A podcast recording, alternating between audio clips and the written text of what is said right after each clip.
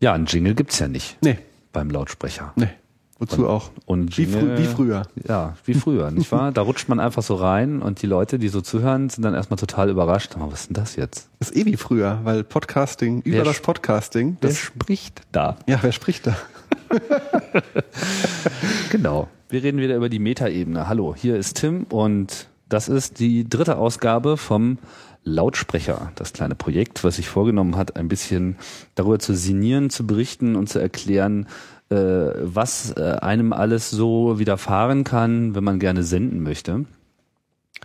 Und nachdem es in der ersten Folge so um Dateiformate ging, iTunes und diese ganzen Distributionsfragen, in der zweiten sich viel mit Audiotechnik ähm, sich beschäftigt wurde, kehren wir jetzt mal wieder so ein bisschen ins äh, Web zurück und ich wollte heute ähm, das eigentliche Publishing von Podcasts mehr ins Auge fassen, sprich Content-Management-Systeme, die einem dabei behilflich äh, sein können oder einen auch da äh, zwischen die Beine geraten. Äh, Feeds sollten ein Thema sein und Webplayer. Und dazu habe ich mich einfach mal nach Würzburg begeben zu Gerrit. Gerrit von Aken. Hallo. Ja. Guten Tag, hallo. Willkommen beim Lautsprecher. Schön, dass ich dabei sein kann. Ja. Und warum habe ich dich ausgepickt? Ähm, das hat so mehrere Gründe. Du bist ja, du turnst ja nun auch schon, also meine, du bist ja selber so Webartist. Mhm. Trifft das gut? Ja, ich nenne mich immer Webingenieur, Webingenieur. Ach, Ja. auch sehr hübsch. äh, weil ich doch den gestalterischen und den technischen Aspekt eigentlich ganz, ganz gern zusammenbringe und auch durchaus auch gerne mal ein bisschen mehr Technik mache, als es der normale Webdesigner vielleicht machen würde. Das ist so ein Mhm. bisschen unklar mit der Berufsbezeichnung Webdesigner. Das ist immer so ein bisschen eher so ein bisschen in die künstlerische Richtung. Ich Ja. bin eher Techniker, aber auch nicht Webentwickler, weil ich ja auch eigentlich kein richtiger Programmierer bin, sondern äh, mehr so ein bisschen, ne, so große Bandbreite habe und nur bei ganz wenigen Themen Mhm. So in die Tiefe gehe. Zusammenstecker. Genau. Aber bei einigen Themen dann doch in die Tiefe gehe, im Wesentlichen Typografie und auch eben so diese Audio-Medien-Geschichte, die ich auch ganz gerne mache und mit großem Interesse verfolge und immer versuche, auch mal Projekte an Land zu ziehen, wo ich das auch einsetzen kann. Mhm. Und ähm, ja, das Podcasting ist ja das, das Ding, wo wir beide ja quasi gleichzeitig, äh, als es losging, schon mit dabei waren. Ne? Also Genau. 2004 war das schon, im, im September, Oktober ging das so los und dann so die ersten Podcasts in Deutschland Ende 2004 und dann Anfang Was waren 2000. denn so die ersten Podcasts, die du wahrgenommen hast? Also der allererste Podcast, den es in Deutschland gab, den ich wahrgenommen habe, war von Thomas Wannhoff. Ah ja. Ähm. Äh, eben nicht, das war noch, so. noch vorher. Hat Noch er noch eine andere Show gehabt. Ich habe den Namen vergessen, wo es um Musiktipps und Kulturtipps ging in der Region. Rhein- Rheinhessen. Ähm, und ähm, ja, das war eine ganz lustige Zeit am Anfang. Es gab irgendwie 20 Podcaster in Deutschland und wir kannten uns alle und äh, haben dann auch diesen Verein gegründet, den, den äh, Podcastverband, der nicht von großem Erfolg gekrönt war. War das jetzt die Volksfront von Judäa oder die jüdische Ja, Volksfront? genau, es gab zwei. es gab den Podcastverband und den Podcastverein. Und es gab auch eine gepflegte Feindschaft natürlich, also alles unglaublicher Kindergarten. Also ich äh, habe da auch nie so richtig, äh, ich hab, da war da schon mit dabei und so, aber es war letztendlich Quatsch. Also wir wollten ein bisschen die Übermacht der, der Medien, also wir haben das so bedroht gesehen, unser privates Thema von Rundfunkanstalten, die halt irgendwie aus dem Podcast so eine reine Zweitverwertungsshow machen wollten äh, und immer noch machen eigentlich und Ja. wollten unser privates, mit Liebe gemachtes Programm dagegen setzen. Und äh, aber inzwischen muss man sagen, hat sich das Thema eigentlich so weit erledigt, als dass die einfach friedlich nebeneinander koexistieren, die die privaten und die die zweitverwerteten äh, äh, kommerziellen oder öffentlich-rechtlichen Podcasts. Da gibt's eigentlich keine Spannungen mehr inzwischen. Ne? Mhm. Das denke ich auch, dass sich das an der Stelle äh, inhaltlich eher befruchtet. Ne? Große Genau. Frage ist natürlich immer noch äh, die ganze Lizenzproblematik äh, von Material, Musik etc. Das wird hier sicherlich auch nochmal ein Thema sein, aber heute nicht. Ich weiß, dass ihr euch da auch mal bemüht hattet, da mit der GEMA da was zu erzielen, aber viel bei rausgekommen ist da ja eigentlich nicht. Ne? Nee, die GEMA ist da auch einfach das, äh, da hat Ja. da Ich glaube, das ist auch noch zu, das auch, es war auch alles viel zu früh. Ja. Also es ist, jetzt habe ich so langsam den Eindruck, äh, klingelt so ein bisschen in den Köpfen. Ja, noch nicht, Ja. dass da jetzt äh, die dicke Welle geht, aber jetzt ist es zumindest auch so, dass das Web selbst erstmal, also so, so die Nativbenutzer, ähm, das Medium, Podcast, beziehungsweise generell Webradio etc., Web-TV, das ist jetzt so präsent, auch durch eben äh, YouTube etc., diese ganzen äh, Bewegungen, das kam ja dann auch erst alles so ab 2006 jetzt ist das so halbwegs verstanden. Jetzt, jetzt äh, versteht man die Rezeption, jetzt versteht man die Technik etc., die Fragen, die es aufwirft. Es ist vor allem, hat es dem, glaube ich, gut getan im Thema, dass der Hype einfach auch verschwunden ist, weil das erste Jahr war ja komplett überhyped gewesen. Dann kam YouTube und dann war der Hype um das Podcasting erstmal total weg. Aber es konnte im, im Windschatten, sage ich mal, ganz gut einfach sich etablieren und einfach selbstverständlicher werden.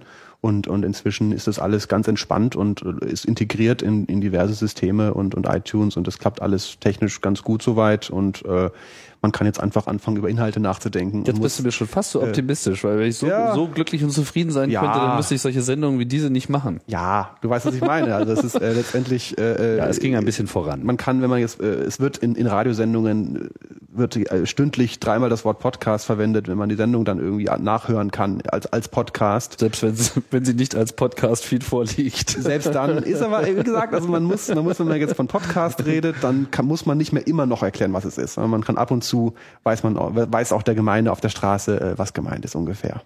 Im Prinzip. Es bessert sich, es auf jeden sich. Fall. Es bessert sich. Aber es muss sich noch viel äh, mehr bessern, so, deswegen ja hier auch diese Sendung. Ähm, ja, wie, äh, was mich so ein bisschen, also du hast ja, äh, was war das, deine Diplomarbeit, glaube ich, genau. gemacht, ne? Und dann hast du dich äh, dazu durchgerungen, ein Podcast-Publishing-System zu bauen, dieses kleine Lautblock. Aber äh, also war das dann sozusagen also wie bist du denn da überhaupt dazu gekommen? Du machst ja selber eigentlich gar nicht. Ja, also das, ja also das, so das, das war das war mein Diplom. Ne? Also ich habe ja Mediendesign studiert und das Diplom war die Erstellung dieses äh, Podcasting CMS äh, mit Dokumentation natürlich. Ich habe dann noch eine theoretische Arbeit über die Podcasting-Szene dazu geschrieben, aber das war eine Einheit. Und warum? Ja, warum? Also zwei Gründe. Erstmal war ich zu der Zeit komplett infiziert von Internet-Feeds, äh, RSS generell, also auch nicht jetzt im Sinne von Audio, sondern auch was ja damals überhaupt. auch noch relativ neu genau, war. das war in 2004 war RSS noch relativ exotisch, äh, hieß auch noch irgendwie XML, dann waren diese orangefarbenen Button, wo ja, XML ja. drauf stand. Ne? Das war alles neu und ich hatte gerade eben entdeckt den Feedreader fand ja. das total toll und wollte einen. Erst wollte ich einen Online-Feedreader machen als Diplomarbeit, mhm. aber dann habe ich gesehen, es gibt schon, gab es Bloglines ja. Inzwischen gibt es Google Reader und ähm, habe ich gesagt, muss was anderes machen und gesagt, okay, dann mache ich halt irgendwie was mit Feeds und irgendwie Podcasting. Ah ja, ein Tool, was einem hilft, äh, Podcasting zu veröffentlichen, war die Idee. Ja, eine großartige Idee und leider mhm. bis, bisher hat die noch keiner aufgegriffen so richtig. Naja, äh, kommen wir noch drauf. Also ja, es. Ist, es ist schon so, ähm, das war damals komplett neu. Ähm, es gab noch ein Parallelprojekt von einem anderen Studenten aus, aus Weimar, glaube ich. Äh, das war mal nicht ganz so ausgereift irgendwie. Und ähm, ja, habe ich gemacht, äh, äh, weil mich auch Audio interessiert generell. Habe ja auch Musik produziert früher und so und habe immer Spaß an Audio gehabt. Ah, ja, okay. Mhm. Und das war die Verbindung so ein bisschen gewesen und Audio und Feeds und ja, dann irgendwie logisch und habe dann in PHP das zusammen äh, gekloppt, ja, als als Nicht-Programmierer mehr schlecht als recht und äh, habe das auch ein eineinhalb Jahre lang äh, betrieben aktiv mit Forum und mit Userwünschen und allem und Bugfixen und so bis Version 08 oder so ähm, bis so lange setzt sich normalerweise keiner mit seiner Diplomarbeit. Äh, ja, nee, das war ja dann schon ne, ja, ja. lang, lang danach. War auch dann spaßig und so und das hat auch wirklich äh, Erfolg gehabt im, im Rahmen seiner Möglichkeiten. Also es gab bestimmt äh, 300, äh, 400 Podcasts, die damit äh, publiziert haben zu der Zeit. Äh, viele aus Amerika, äh, auch so äh, äh, ja Kirchen, also äh, evangelikale Priester, die ihre ihre Reden. Ja, ich habe da äh, E-Mails bekommen, die haben halt ihre ihre ihre Predigten damit. Ne, Praise äh, the Lord. und es war eine ganz schöne Zeit. Und ähm, das Problem war einfach, und das ist vielleicht ganz interessant jetzt für unser Thema auch, ist, dass ähm, es kam immer mehr ähm, immer mehr Anforderungen von, äh, von den Usern. Die wollten immer mehr Features drin haben, die einfach in Richtung Blog gegangen sind. Ja, also ja, es war einfach klar. das Bedürfnis da, äh, Kommentare sowieso zu haben, Bilder zu haben, richtige Blog-Einträge, die wollten Trackbacks haben und was nicht alles ist. Das war also ja alles noch neu damals. All das, ja. was, was mhm. WordPress zu der Zeit äh, eingebaut hat, wollten die auch möglichst zeitnah einen Lautblock drin haben. Und habe ich gesagt, na, wenn ich jetzt hier 90 Prozent der Zeit damit beschäftigt bin, WordPress-Features nachzubauen, ist es eigentlich Quatsch für eine Standalone-Software, weil äh, letztendlich machen es andere dann doch besser und schneller und äh, auch noch stabiler und überhaupt. Und äh, dann wäre eigentlich der Zeitpunkt gewesen, wo ich richtig investieren halt hätte müssen und daraus ein WordPress-Plugin hätte machen müssen, äh, um weiterhin das mit Lautblock fortzuführen. Ja. Äh, kam mir dann aber einer halt zuvor. Das war äh, der, der, der damalige Macher von, von Podpress. Dem habe ich auch eine Zeit lang per E-Mail kommuniziert. Ähm, und der wollte auch sich so ein bisschen bei Lautblock engagieren, hat dann aber sich dann doch umentschieden, äh, doch äh, was Eigenes zu machen auf WordPress-Basis. Und im Nachhinein war das halt für ihn eine sehr kluge Entscheidung weil äh, Podpress äh, war eben dann ganz lange Zeit äh, das einzige wirklich ernstzunehmende äh, ja, Plugin, mit dem man ja. das machen kann.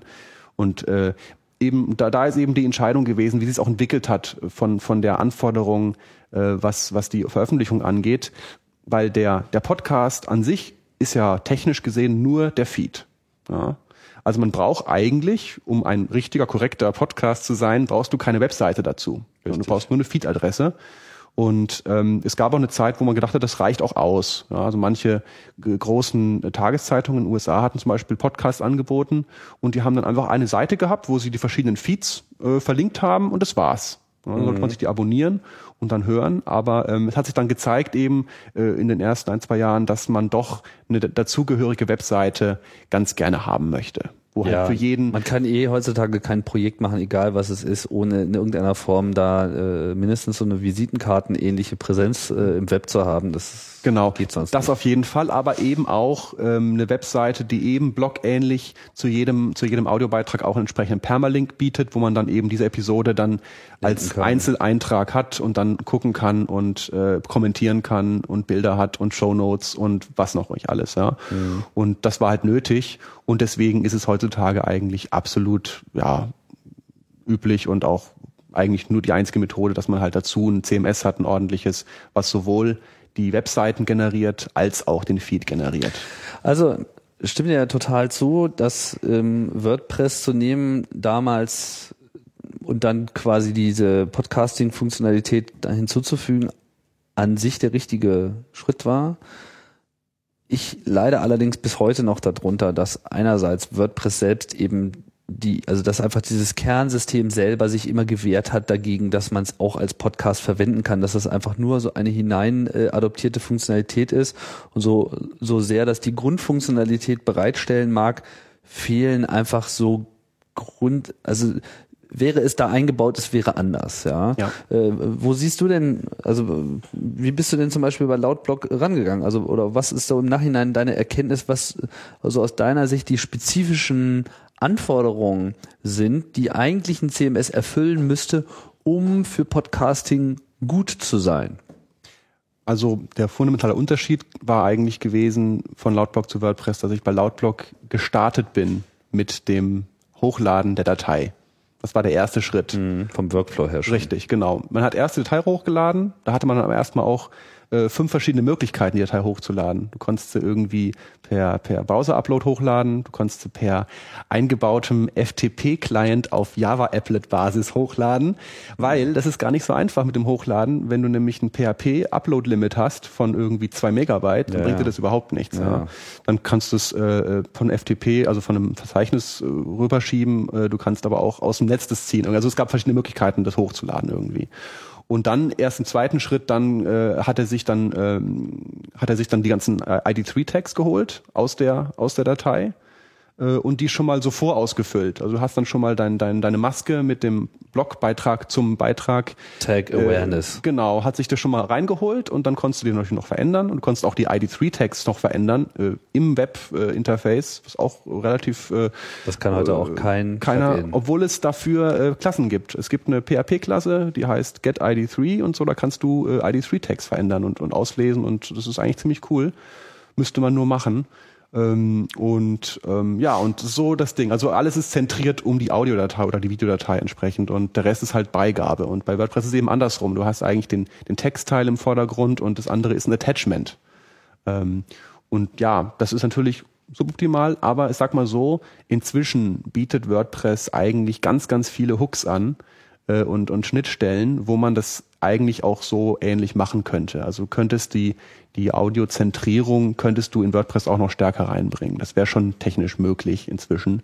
Ähm, muss man halt sich ein paar Gedanken machen und gucken, wie es läuft. Aber ich sag mal so, die aktuell existierenden Plugins, äh, da wäre noch ein bisschen Musik drin, sag ich mal. Das würde schon. Oh ja, noch, da ist äh, noch viel Musik drin.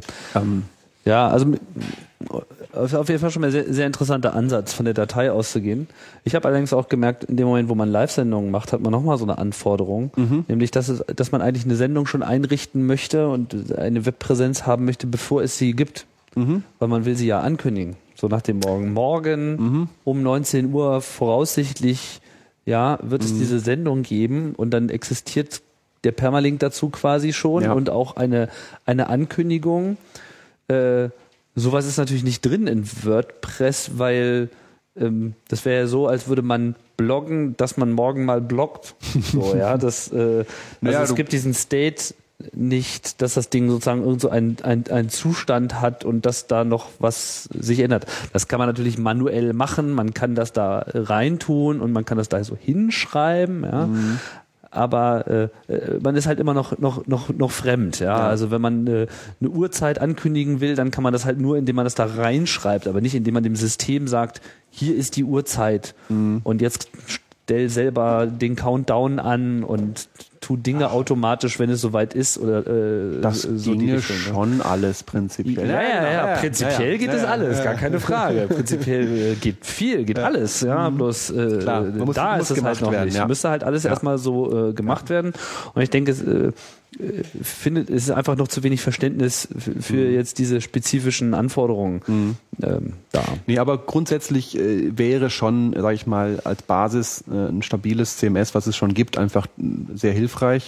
Und da bietet sich halt schon WordPress grundsätzlich an, weil es halt einfach unheimlich bekannt und verbreitet ist und auch äh, die haben auch so langsam die Kurve gekriegt, habe ich das Gefühl. Ich war vor vor einem Jahr noch sehr skeptisch, was so die Stabilität und das Wachstum von WordPress angeht, weil es wirklich mieser Code ist teilweise und so. Aber ich habe das Gefühl, die letzten Versionen sind irgendwie flotter geworden. Ich weiß auch nicht, ob du das auch äh, mit nachvollziehen kannst. Ich arbeite viel mit WordPress und ich habe das Gefühl, so die sind auf einem ganz guten Weg auch. Und ich, ich sehe tolle Plugins, die die tolle Sachen ausnutzen, die im System drinstecken und denke mir immer, da, da könnte man echt richtig tolle Sachen auf Basis dessen machen. Ne? Ansonsten wäre halt noch irgendwie Drupal anzudenken als, als Basissystem, was ebenfalls sehr stabil und gut läuft, aber ist halt wiederum ein bisschen exotischer für, für den Rest. Also also man, man braucht so, so eine Basis, glaube ich, schon. Ein Standalone-System, schön und gut, aber ich, ich glaube einfach, dass äh, da einfach zu viel Funktionalität einfach repliziert werden muss von, von, von anderen Systemen, äh, was einfach erwartet wird von den Nutzern. Die, die wollen einfach ein vollwertiges Blogging-Tool haben, komplett modern mit allem, was man braucht, plus das Podcasting eben dazu auch. Das ist äh, schon das Ding. Ja, weil viele machen sich echt viel Mühe auch mit, dem, mit ihren Blogbeiträgen zu den, zu den äh, Podcast-Episoden. Ja. Naja, ist noch auf jeden Fall Episode. Also wir können ja mal ganz kurz zwei Tools nennen. Also Podpress ist, ist einfach das gebräuchlichste, was es schon seit Ewigkeiten gibt, was auch wirklich so ziemlich alles kann. Äh, äh, multi, Naja, mu ja, multi, alles. multiple Feeds. Äh, äh, es gibt, äh, man kann verschiedene Feeds für verschiedene Formate haben. Wenn du willst, kannst du halt einen AAC-Feed haben und einen Feed für MP3 und sowas. Äh, es gibt BitTorrent-Feeds auch irgendwie. Da hast du auch selber gesagt, noch nicht probiert, aber Ich habe es noch nicht ausprobiert. Ich weiß, also es hat sich, äh, es ist so, ich meine, Podpress am Anfang Mhm. äh, war halt so, so, so ein Early Contender. Aber dann gab es da ganz lange keine Fortschritte und das Problem in dieser ganzen Plugin WordPress Plugin Welt ist, wenn irgendwas nicht permanent weiterentwickelt wird, dann ist einfach dieser Bitrot Faktor enorm. Ja, und äh, dann kommt dann irgendwie das WordPress Update und es gab also Inkompatibilitäten, äh, ja, was ich auch noch äh, ich, also ich verwende in einem bei MobileMax habe ich derzeit noch Podpress laufen, weil ich noch äh, zu voll war, da auf was anderes zu wechseln beziehungsweise einen Podcast noch einfach so beobachten wollte. Und dann werde ich auch sicherlich demnächst mal die neuen Features äh, nutzen. Äh, ein zweites System, was ich derzeit verwende, äh, weil das am Anfang ein bisschen besser lief mit so extra Feeds machen. Also vor allem, wenn man aus einem Block heraus mehrere Podcasts machen will, das war nämlich meine Anforderung, über die Kategorien. Das funktionierte ganz gut mit dem Blueberry PowerPress. Ja was auch nicht jetzt in jeder Hinsicht meinen Anforderungen so ent entgegenkommt. Aber es sieht deutlich aufgeräumter aus und ich finde, Absolut. es macht einen professionelleren und ausgereifteren Eindruck. Zumindest. Ich habe es jetzt auch noch nicht so richtig ausführlich probiert. ja, es macht, es macht den Eindruck. Ja, äh, was halt auch, äh, wo ich auch immer nicht so richtig verstehe, was jetzt eigentlich der Grund ist. Also es gibt quer durch alles hindurch, aber insbesondere immer, wenn es so mit Plugins und ich mache meine eigenen Feeds äh, daherkommt. Ich habe große Probleme mit Cache-Plugins, die ähm, ja, also derzeit, was weiß ich, ich habe in dem einen Blog habe ich halt äh, diesen W3C Total Cache, das ist so zusammen ohne, mit Super Cache. nur W3. Ach so, Entschuldigung. Sonst ja, ist es, äh, es ja ist- es richtig. ist nicht vom Äh, W3C. Du hast recht. Äh, Entschuldigung, W3 äh, Total Cache. Und dann gibt's halt noch diesen Super Cache, den viele Leute benutzen.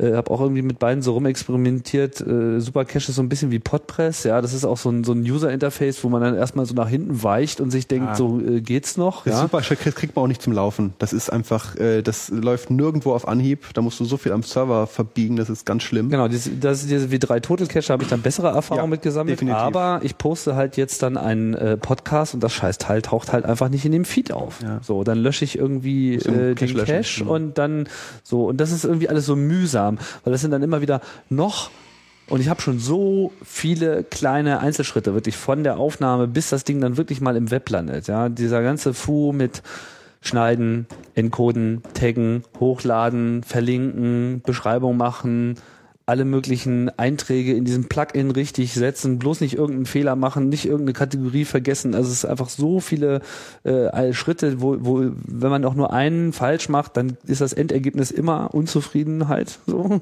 Mhm. Und äh, da, da helfen einfach diese Plugins auch nicht, nicht sehr mit, ja, sind nicht Workflow-orientiert. Deswegen auch meine mein, meine Hoffnung ist sozusagen das Blogging-System selber, das mir macht so, ich weiß, es gibt jetzt diese Custom-Types bei WordPress 3, das könnte vielleicht so ein Einstieg sein, um das nochmal äh, von einer ganz anderen Sache anzugehen.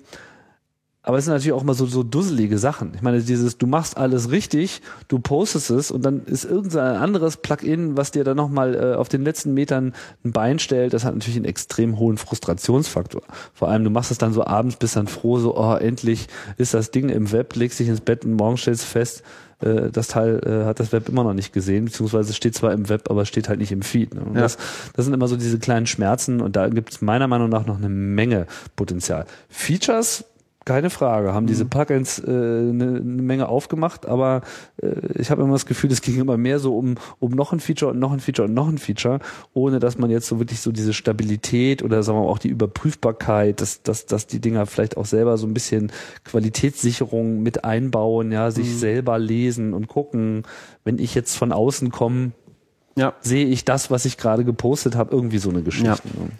Genau. Früher war es ganz einfach. Äh, das, das erste äh, Tool so zum, zum Podcasting, was es gab, was äh, damals 2004 alle verwendet haben, das war ein kleines PHP-Skript, was man einfach in ein Verzeichnis reingelegt hat und der hat sich dann aus den in dem Verzeichnis befindlichen MP3-Dateien einfach die Metadaten geschnappt äh, und hat daraus ein Feed gemacht. Ach, wie Bums, ist das denn? Fertig. Ach, weiß nicht, das, das letztendlich ist es ein Ding, das ist dann nicht 50 Zeilen Code, ne? Geht's mit Sicherheit irgendwo noch. Ähm, halt komplett ohne äh, iTunes-Tags, die gab's ja noch gar nicht und ja. so und alles und äh, das war halt stressfrei, ne? FTP raufladen, fertig. Kein Caching, nix und hat es halt nur den Feed, aber das hat funktioniert. Ne? Und äh, man muss sich dann keinen Kopf machen. Man könnte das dann erweitern, man könnte prinzipiell, das ist ja interessant, man kann aus den, aus den ID3-Tags in den MP3-Dateien, also sozusagen MP3 und auch AAC, wir haben ja alle ähm, eingebaute Meta-Informationen, die man mit iTunes auch wunderbar auslesen und beschreiben kann. Da steckt eine Menge drin, ne? also Titel, äh, Dings, ähm, Jahrgang und, und, und ähm, Autor und Kram und da kann man auch ein Bild einfügen und, und sogar Lyrics und so. Also es ist ja gigantisch gewachsen mit den Versionen auch. Und diese ID3-Sachen, die lassen sich auch auslesen natürlich mit PHP oder anderen Skriptsprachen. Und die könnte man verwenden, um daraus dann wiederum Metainformationen zu generieren äh, für den Feed und auch für die Webseite prinzipiell. Also es wäre, es wäre denkbar, ein absolut, eine neue Version von diesem Tool zu machen, äh, runtergestrippt, was einfach nur äh, eine, ein Feed und eine Webseite generiert aus den Metainformationen in den Dateien drin. Ja? Es wäre so ein Gedankenexperiment, so wenn man diesen ganzen Hassel nicht haben möchte. Ähm, wenn man sich darauf beschränken kann, ist nicht schlecht. Ja. Man kann es so rum machen, man kann es auch andersrum machen. Man kann auch sagen, man integriert diesen ganzen Media-Präsenzkram damit rein und äh, sorgt dafür, dass das System diese Mediendateien in den richtigen Zustand bringt. Aber das so. stirbt natürlich häufig daran, dass, äh, dass die dann auf einem anderen Server liegen, weil die mhm. andere Charakteristiken haben. Man möchte den Download-Server vor allem äh, kostenoptimiert ja. äh, an einem Ort haben, wo der Download schnell und billig ist. Und ja. eh bei S3 und da kann man eh nichts dran irgendwie direkt drauf zugreifen, das ist eh schwierig. Genau, und dann den Rest hätte man gerne da, wo man seine Domains gut verwaltet bekommt und naja, wo das WordPress logisch. gut läuft, etc. Ne? Das ist äh, noch so eine Diskrepanz. Trotz alledem, das lässt sich sicherlich ganz gut kombinieren. Und wenn es nur so was ist, wie eben wieder dieser Punkt Qualitätssicherung, ja, dass man einfach sagt, okay, ich lese jetzt mal die Tags aus und wenn irgendwo was nicht mit den hier vorliegenden vorliegenden Informationen äh, übereinstimmt, dann mache ich zumindest mal die Warnlampe an und sage hier, mh, hm, äh, bist du dir sicher? So, ja. ja. Weil dann wäre wieder so ein Schritt äh, erspart worden, Mhm. den sich viele Leute vielleicht auch einfach schenken, aber dann immer Ja. das Problem haben, dass es dann eben nicht ordentlich ist. Das ist richtig. Aber vielleicht sollten wir mal ähm, noch mal einen Schritt zurückgehen und mal überhaupt den Feed mal angucken, äh, wie so ein Feed eigentlich aufgebaut ist oder was darin enthalten ist.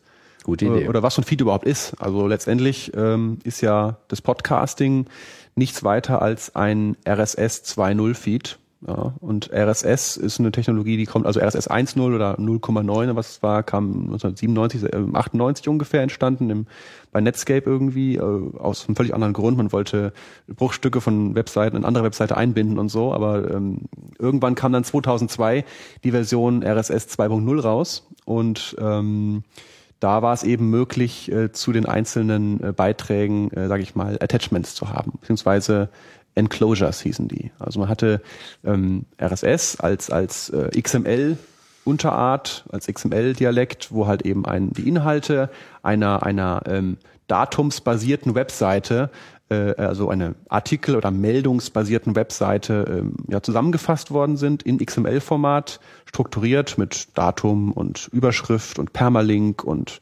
Artikeltext.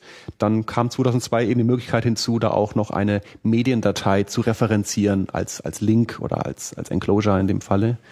Und ähm, ja, und da war eigentlich Podcasting technisch schon äh, möglich gewesen, von der Spezifikation her, 2002, hat aber keiner bemerkt, dass das jetzt möglich ist. Äh, wurde nicht genutzt oder zumindest nicht im Na, großen also Stil. ich würde würd gerne diese, diese RSS-Geschichte kann man noch ein bisschen weiter aufmachen, weil da kann man nämlich auch gleich noch so ein paar Mythen mit abgrasen, Mhm. Okay. die sich immer wieder ganz gut äh, halten. Also das war ja eine, äh, eine der umstrittensten Format, ähm, Formate überhaupt im Web. Mhm. Ja, üblicherweise ist es immer so, einer erfindet irgendwas und äh, dann wird's halt benutzt oder nicht und es wird populär oder nicht. Und hier gab's irgendwie so einen, so so einen absurden äh, Streit, gleich mit mehreren Beteiligten. Ähm, Dave Weiner, eine sehr äh, bekannte, streitbare, aber interessante Persönlichkeit, so eben aus diesem Webumfeld, der damals dieses Scripting.com gemacht hat, beziehungsweise glaube ich sogar auch immer noch tut, Ja. und so Tools äh, rausgebracht hat, also Userland Software, Userland äh, Frontier, der auch so eine Scripting-Sprache rausgebracht hat und der vor allem ein Pionier des Outlinings ist. Ja, Ah. ja, eins meiner Lieblingsthemen, aber an der Stelle auch sehr interessant. Ja, also äh, diese Frontier-Umgebung, es war quasi so eine Content-Authoring-Software, die ähm, äh, eben Inhalte äh, aufnahm und das Ganze über eine Outliner-Funktion machte. Das heißt, man hat quasi eine hierarchische Struktur editiert und die Software, mit der man gearbeitet hat, war eben dieser Outliner, der einem das da eben so hineinlegte. Und äh, ins Web zu publizieren, war so eine der Sachen, in der eben diese Software extrem gut war, so dass sich eben in der Frühzeit des Web äh, diese Userland-Geschichte eigentlich, das war so eigentlich das aller, äh, nicht, nicht das einzige und auch vielleicht nicht das erste, aber so eine der äh, leuchtenden Beispiele, wo äh, dieses äh, von Datenbank ins Web gehen schon ganz gut gelöst war. Und er hatte da eben so verschiedene äh, Ansätze. Und dieses ganze Konzept des der Syndication, des Vermittelns von Inhalten, die auf einer Webseite sind, an andere Webseiten, das ist dort äh, gedanklich auch mitgeboren worden. Und äh, wurde eben dann auch äh, verheiratet eben mit dieser Idee des Weblogs, was ja aus diesem Netscape-Kontext herauskam. Äh, Wie heißt nochmal gleich dieser Browser? Äh, Netscape Navigator. nee, nicht, nicht der Browser, sondern der Programmierer, ähm, der Gründer von Ach, der äh, oder- genau, der Marc And And- Andresen. Andresen. nicht? Und, und, und, und, und seine Bookmark-Liste Mhm. war ja sozusagen, also se- seine Bookmarks gelockt im Web Genau. waren dann eben das Weblog. Wir reden jetzt von 1997 ungefähr. Genau, ne? aber das sind so diese ganzen, wie sich das so alles gefunden hat. Also das, was man heute so als Blog kennt, das war halt irgendwann mal nichts anderes als die Bookmark-Liste im Netscape Navigator von Marc Andresen, der sie selber wieder ins Web gestellt hat. Genau. So, ne? Und daraus kommt eben auch so diese Idee, dass eigentlich der Link äh, quasi das Zentrum von allem ist. Also dieses ganze Herausvermitteln von wa- was auch immer man dort vermitteln will, alles dreht sich um diesen Link. Der Link ist das ist eigentlich das äh, das Kernelement und ähm, äh, mit den äh, Aktivitäten von Dave Weiner und Userland Software, Frontier, diese Scripting-Gemeinde, die halt schnell zu so einer Blogger-Gemeinde geworden ist, da hat sich dann eben dieses RSS-Format, was Dave Weiner erfunden hat, äh, herausgebildet. Und er hat dann irgendwann mal eben dieses RSS 0.9 9 oder ja. Nee, ich glaube, es fing wirklich mit 09 an. Das hat er da quasi gemacht. So, und dann gab es auch irgendwie, jetzt verliere ich gerade ein bisschen Überblick, es gab dann so Iterationen mit 091 etc. Und dann passierte was ganz Dramatisches. Damals war ja so dieser Krieg, ähm, um, wie denn das mit dem Web eigentlich wirklich gemeint ist. Da gab es dann so diese äh, heilige äh, Inquisition aus diesem W3C-Umfeld, äh, ja. Äh, wir müssen die ursprüngliche Vision von Tim Berners-Lee erfüllen und die heißt das semantische Web. Ja, und dann kamen sie also, dann kamen sozusagen die Informatiker so aus ihrer Höhle und äh, haben sich dann auch dieses RSS angeschaut und haben gesagt, das ist ja, äh, ihr wollt jetzt hier Struktur des Webs abbilden, aber ihr, ihr befolgt hier nicht den äh, heiligen äh, Kodex des äh, Pontificatus des Webs, ja. Und ja. wir müssen das jetzt alles hier mit semantischen Webstrukturen machen und fing dann eben an mit diesem unsäglichen RDF. Ich habe auch mal eine Weile gedacht, dass das irgendwie der richtige Weg ist, bin ich aber mittlerweile vollkommen von äh, abgekommen. Ich habe das nie verstanden, was Sie damit gemeint Ja, das ist halt so dieses äh, alles so in so äh, Vektormatrizen abbilden und ja. so weiter, so Aussagelogik, äh, ja, äh, ich treffe eine Aussage über hm, hm, hm, und irgendwie waren sie davon besessen, dieses RSS auch damit abzubilden. Es gab doch, es gab doch auch äh, Feeds, die Punkt, äh, Punkt .rdf waren. Genau, ne? das ist nämlich jetzt genau die Geschichte, die ich erzählen will, weil das ist, ah. wer das mal so ansatzweise mitbekommen hat, den hat das bestimmt nachhaltig verstört, weil es ja. einfach lange Zeit vollkommen unklar war, was jetzt eigentlich was war. Mhm. Und das Schlimme, was die gemacht haben, ist, dass sie sich diesen Namen genommen haben, RSS, mhm und ein auf RDF basierendes Format gemacht hat, wo sozusagen XML am Anfang steht und da drin gab es dann RDF und in diesem XML-basierten RDF haben sie wiederum ihr RSS abgebildet und das haben sie dann einfach frech RSS 1.0 genannt. Ah. So nach dem Motto, das ist jetzt die reine Lehre und dieses dreckige Straßenköter RSS 09, das vergessen wir jetzt mal ganz schnell, damit es irgendwie richtig ist. Ja, jetzt ist dieser Dave Weiner halt äh, jemand, der auch nicht gleich äh, klein beigibt, so und war total angepisst von diesem ganzen Trend hat immer ordentlich gegengehalten und hat dann eben äh, auch so seine äh, Änderungen, die er dann immer so sukzessive in dieses RSS 091, 002 und so weiter reingepackt hat. Irgendwann hat er dann eben nochmal seinen Aufwasch äh, komplett fertig gemacht und hat gesagt, okay, das ist jetzt RSS 2.0. Das wusste ich so gar nicht. Naja, toll. Das heißt, RSS 2.0 ist der Nachfolger von der 09-Linie und dieses RSS 1.0 ist quasi so die Terrorbombe äh, des semantischen Webs, die äh, versucht hat, an der Stelle irgendwie was zu machen. Und das hat sich Gott sei Dank nicht durchgesetzt, weil es auch keiner geschafft hat, äh, korrekte RDF-Feeds zu erzeugen, weil das ist einfach wirr. Ich habe mhm. das auch mal eine Weile gemacht. Das ist einfach, das ist einfach Quatsch.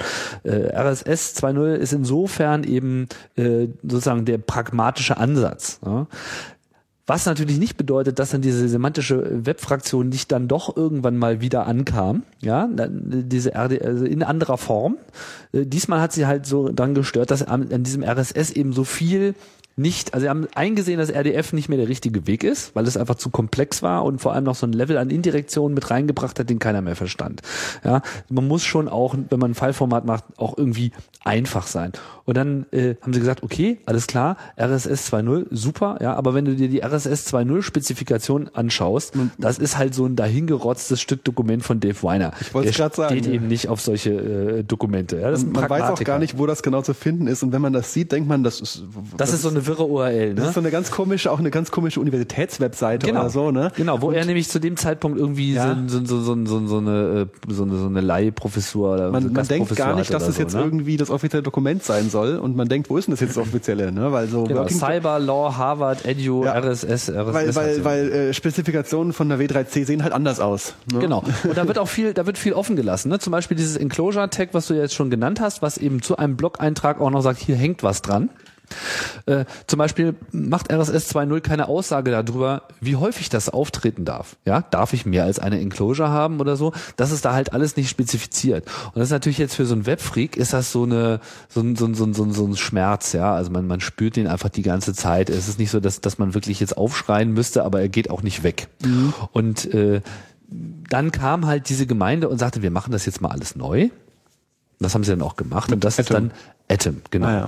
Und Atom war äh, oder ist auch immer noch so der, äh, der eigentliche Contender, der eben alles so W3C-konform macht, mit dem richtigen Namespace und mit äh, allerlei gelösten Problemen und klarer Spezifikation, wo RSS einfach schwammig ist. Ja, das heißt, ich zum Beispiel sowas wie äh, dass du auch einen Link auf, auf dich selbst drin hast, damit man, wenn man die Datei als solche einfach nur nimmt und anguckt, auch weiß, wo sie eigentlich residiert, damit dieser Feed selbst auch im Feed genannt ist.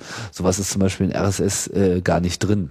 Oder eben auch eine ganz klare Beschreibung von MIME-Types und dass das halt einfach, äh, einfach den, den restlichen äh, Spezifikationen des W3C äh, so nahe steht, dass man sagt, da kann sich das weiterentwickeln. Es gibt auch viele, die Erweiterbarkeit bei Atom ist auch äh, sehr Ja. schön. Und es gibt vor allem auch den Weg zurück bei Atom, ne? Das Atom Publishing Protokoll, was da noch dranhängt. Das heißt, man kann auch über Genau. Atom publizieren, andersrum nicht nur äh, kriegen, aggregieren. Genau, richtig. Es ist auch so eine Read-Write-Geschichte. Ja. Und da sind sie dann wieder so eben zurück zu diesem alten, äh, das Web ist halt nicht nur lesen, sondern auch schreiben. Da hat jetzt äh, RSS aber keinen großen Schaden genommen. RSS 2.0 gilt eigentlich immer noch ähm, eigentlich als so das Default-Format, insbesondere jetzt eben für Podcasts. Ähm, Allein schon, weil iTunes auch eine Weile gebraucht hat, bis sie Atom unterstützt haben. Mittlerweile ist das so drin, aber wenn man, wie das immer so ist, man will ja dann auch nochmal alte Installationen unterstützen, deswegen führt an RSS 2.0 so nichts vorbei. Vor allem ist es auch eigentlich gut genug. Also, Es ist gut äh, genug und vor allem, es ist auch so, dass man heute auch Atom ja in RSS einbauen kann. Man kann ja einfach den Atom Namespace nehmen und diese Atom-Elemente da einbauen, weil das ist ja immer noch XML und XML ist halt, wie der Name ja, sagt, extensible. Ja, äh, deswegen heißt es ja XML und deswegen kann man zum Beispiel dieses, äh, dieses Self-Description mit Atom kann man da reinmachen. Man kann äh, das Datum zum Beispiel da auch irgendwie als Atom äh, formulieren, was bei RSS 2.0 halt so dieser Quatsch aus, äh, aus E-Mail ist hier. Wie heißt das noch gleich? Ähm, welchen Stand hat er genommen? Äh, RFC 822, ja, wo du noch den Wochentag mit reinschreibst Mhm. So, und so ja, ja. weiter. Ja, ja. Also wirklich vollkommen beknackt.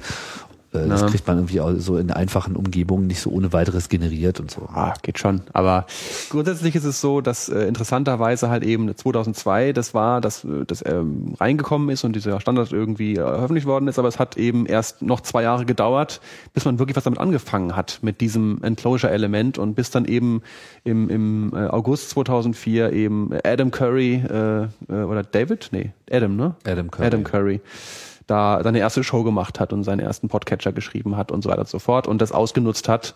Und ab da, seitdem hat sich das Grundprinzip ja auch eigentlich gar nicht mehr verändert. Ja, das ist auch eine, äh, auch, eine, auch eine schöne Geschichte, die nicht so jeder kennt, so wie das eigentlich so richtig losgegangen ist. Dieser Adam Curry ist ja so ein ehemaliger MTV-Moderator. Genau, ist ein und- Holländer eigentlich, hat aber bei ähm, MTV Amerika, glaube ich, gearbeitet und äh, hat so eine Show gehabt oder wollte eine Show machen im Netz. Äh, äh, Daily Source Code äh, hieß das Ganze, glaube ich. So, so hieß es dann später. Später. Also, Ach so. er, er, er oh, hat, du weißt wieder mehr, ne? Ja, ja, ah, ne, ich, okay. äh, er hat ja viel Radio gemacht, Ja. so und er kommt halt auch aus dieser ganzen Medienwelt, wie gesagt, war halt bei da ist, da ist halt ein bisschen bekannt geworden, ne, Mhm. seiner blonden Matte. Und ich glaube, er war, er hatte auch eine Show, eine Radioshow in Holland lange Zeit. Das heißt, er ist eh schon so ein. Radiomensch. Ja, ja, genau, ist auf ne? jeden Fall so ein semi, semi-prominenter. Aber er war schon immer sehr äh, netzaffin. Er ist kein Techie, aber er, er, er, er hat das schon verstanden. Ne? Äh, Und ähm, ich glaube, er ist auch also da gibt es unterschiedliche Darstellungen. Ich weiß nicht so ganz genau, was ich so ein bisschen gehört habe, ist, dass er so einer derjenigen ist, die so Dave Weiner so ein bisschen an den Nägeln hingen, äh, doch bitte diese Fähigkeit da einzubauen. Und ich glaube, die konkrete Umsetzung mit Enclosure ist dann schon eher Dave Weiners Lösung auf jeden Fall. Es ist, über es ist, die er sicherlich auch schon selber nachgedacht hat. Ich glaube, er hat äh, diesen Gedanken, dass das Adam Curry das erfunden hätte, äh, der hat Nein, aber nein, gerne nein, nein. Äh, Hat er nicht erfunden. Das hat äh, Dave, Dave Weiner erfunden und David Curry hat es dann eben ausgenutzt als Adam. erster, um Adam, Curry. ja, um dann daraus eben, also er hat, er hat praktisch den ersten äh, Podcatcher geschrieben. Das heißt, er hat so Beziehungsweise schreiben lassen. schreiben lassen. Er hat Genau, so das ist ja- Apple, das war ein Apple-Skript damals irgendwie, was er äh, wohl konzeptionell sich ausgedacht hat, aber anders hat es für ihn geschrieben. Und es war eben in der Lage, so ein Feed eben zu nehmen, äh, irgendwie zu parsen und das, äh, die darin verknüpften MP3-Dateien eben in iTunes hinein äh, zu, zu werfen und hatte dann somit die erste rudimentäre Podcasting-Mechanik geschaffen. Äh, aus diesem Apple-Skript ist dann relativ schnell so eine kleine hässliche Software geworden äh, mit dem Namen, na, wie heißt sie, iPodder. Und ähm, Genau, und diese ja, Community von Leuten, die sich da ja, nämlich drum gebildet hat. Handvoll, ganz wenig waren Genau, das aber Mhm. um die motiviert zu halten und da sie ja sozusagen auch dieses Huhn-Ei-Problem hatten, Ja, ja. brauchten sie ja erstmal eine Show. Und deswegen hat er diese Show gegründet, Daily Source Code. Alles klar. Weil er die Daily gemacht hat, um den Source Code sozusagen voranzubringen. Obwohl es da gar nicht um Source Code ging in der Show. Das war eigentlich so eine Entertainment-Show. irgendwie, Genau, Ne? er hat einfach eine Show gemacht, so wie er es eben konnte, damit die Programmierer auch was hatten, was sie da in diesen Feed reinfließen lassen konnten und diesen Catcher reinfließen lassen konnten und synken konnten mit dem iPod. So. Genau. Und das, das ist auf jeden Fall äh, ein gestandenes Ver Vermächtnis. Also das hat die Sachen vorangebracht, auch seine ganzen Tätigkeiten so als Podcaster. Ich meine, er hat ja eine sehr eloquente äh, Art, ob man jetzt mit seinen Inhalten da äh, konform geht, ist noch, steht nochmal auf einem anderen Blatt Papier. Aber er ist auf jeden Fall sehr unterhaltsam und, Ja, und hat dann- dann genau. nennenswert vorangebracht. Und dann hatten- gründen die ja immer ganz gerne sofort auch Firmen und Imperien, die Amerikaner gerade und so. Und dann gab es das Pod Podcasting Network da oder Podshow Network, wie auch immer. Podshow, ja. Und dann ging es richtig ab. Also da, die haben relativ früh angefangen, da richtig groß und Investorengeld reinzuholen und da Networks aufzubauen mit Sendungen und Kram. Äh, lange Rede, kurzer Sinn. Äh, technisch ist es so, dass ich dann daran, sage ich mal, äh, ein Jahr lang ungefähr oder na, so ein Dreivierteljahr lang erstmal nicht so viel getan hat. Und dann kam eben der große Sprung, als dann Apple gemerkt hat, so jetzt ist Podcasting doch interessant irgendwie, zumal es schon äh, irgendwie nach uns benannt ist. Das ist ja auch so ein äh, Ja. Koinzidenz eigentlich. Das hätte nicht Podcasting heißen müssen. Aber weil halt der, der Adam Curry gerade mal äh, wahrscheinlich auch ein äh, iPod, iPod ihm. gehabt hat, ist nicht von ihm? Nee, der Okay. Name ist nicht von ihm, der hat irgendjemand anders mal aufgebracht, aber er hat es im Prinzip Mhm. Ja, ja. in dem Moment dann äh, angewendet. Also es kommt natürlich äh, von der Idee her, dass ich mir diesen Feed eben nicht am Rechner anhöre eigentlich, sondern dass ich das mit, mit mitnehmen kann und mir die Sachen über iTunes auf mein äh, mobiles MP3-Gerät, sprich äh, iPod zu der Zeit, äh, ähm, hole und dann unterwegs mir anhöre. Diese Idee war immer schon drin äh, im Podcasting.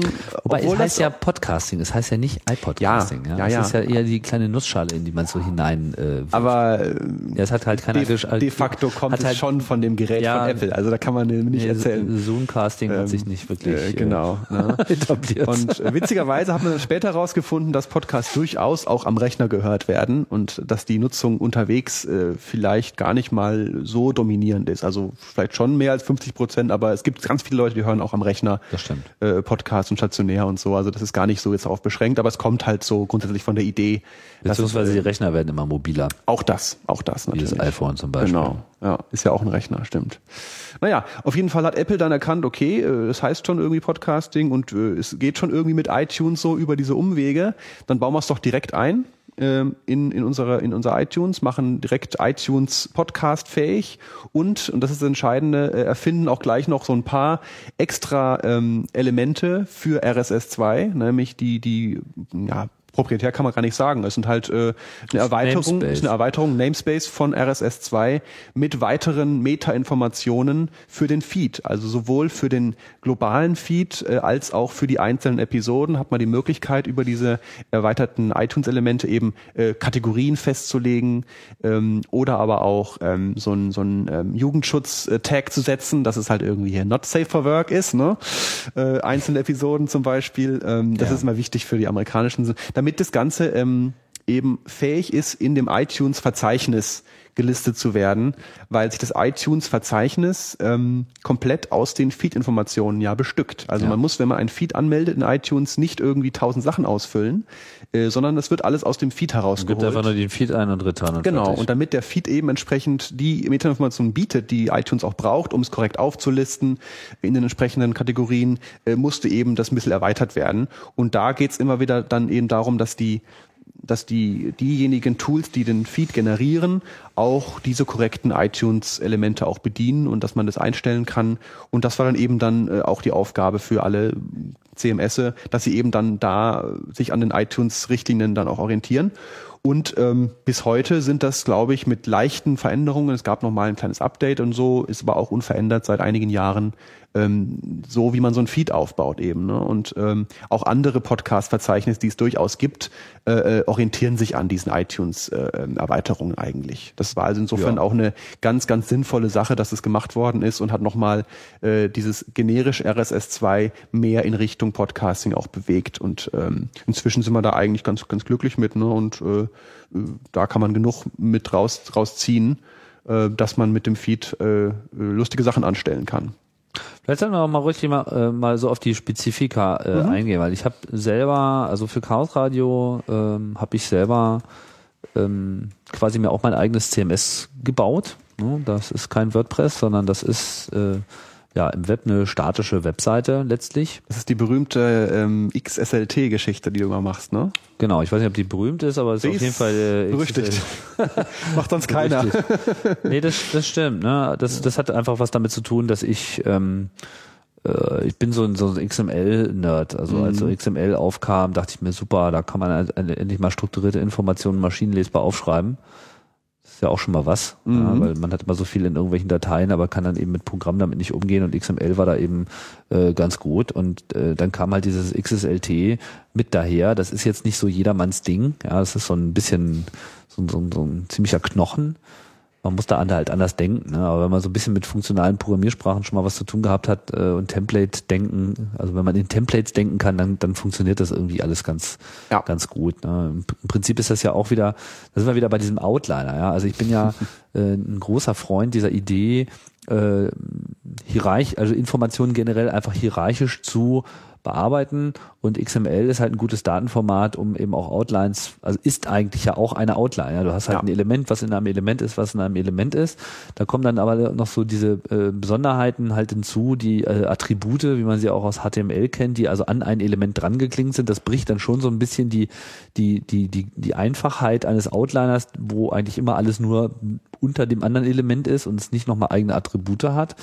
Aber so oder so, konnte man eben in XML ähnlich denken. Ja. Und man kann es auch noch halbwegs äh, mit den Augen lesen, im Vergleich zu JSON, wo das dann auch nicht mehr so gut genau. geht. Zumal es ja auch so XML, äh, also Editoren gibt, die ja XML dann einem auch ja. noch ein bisschen ähm, konsumierbarer machen.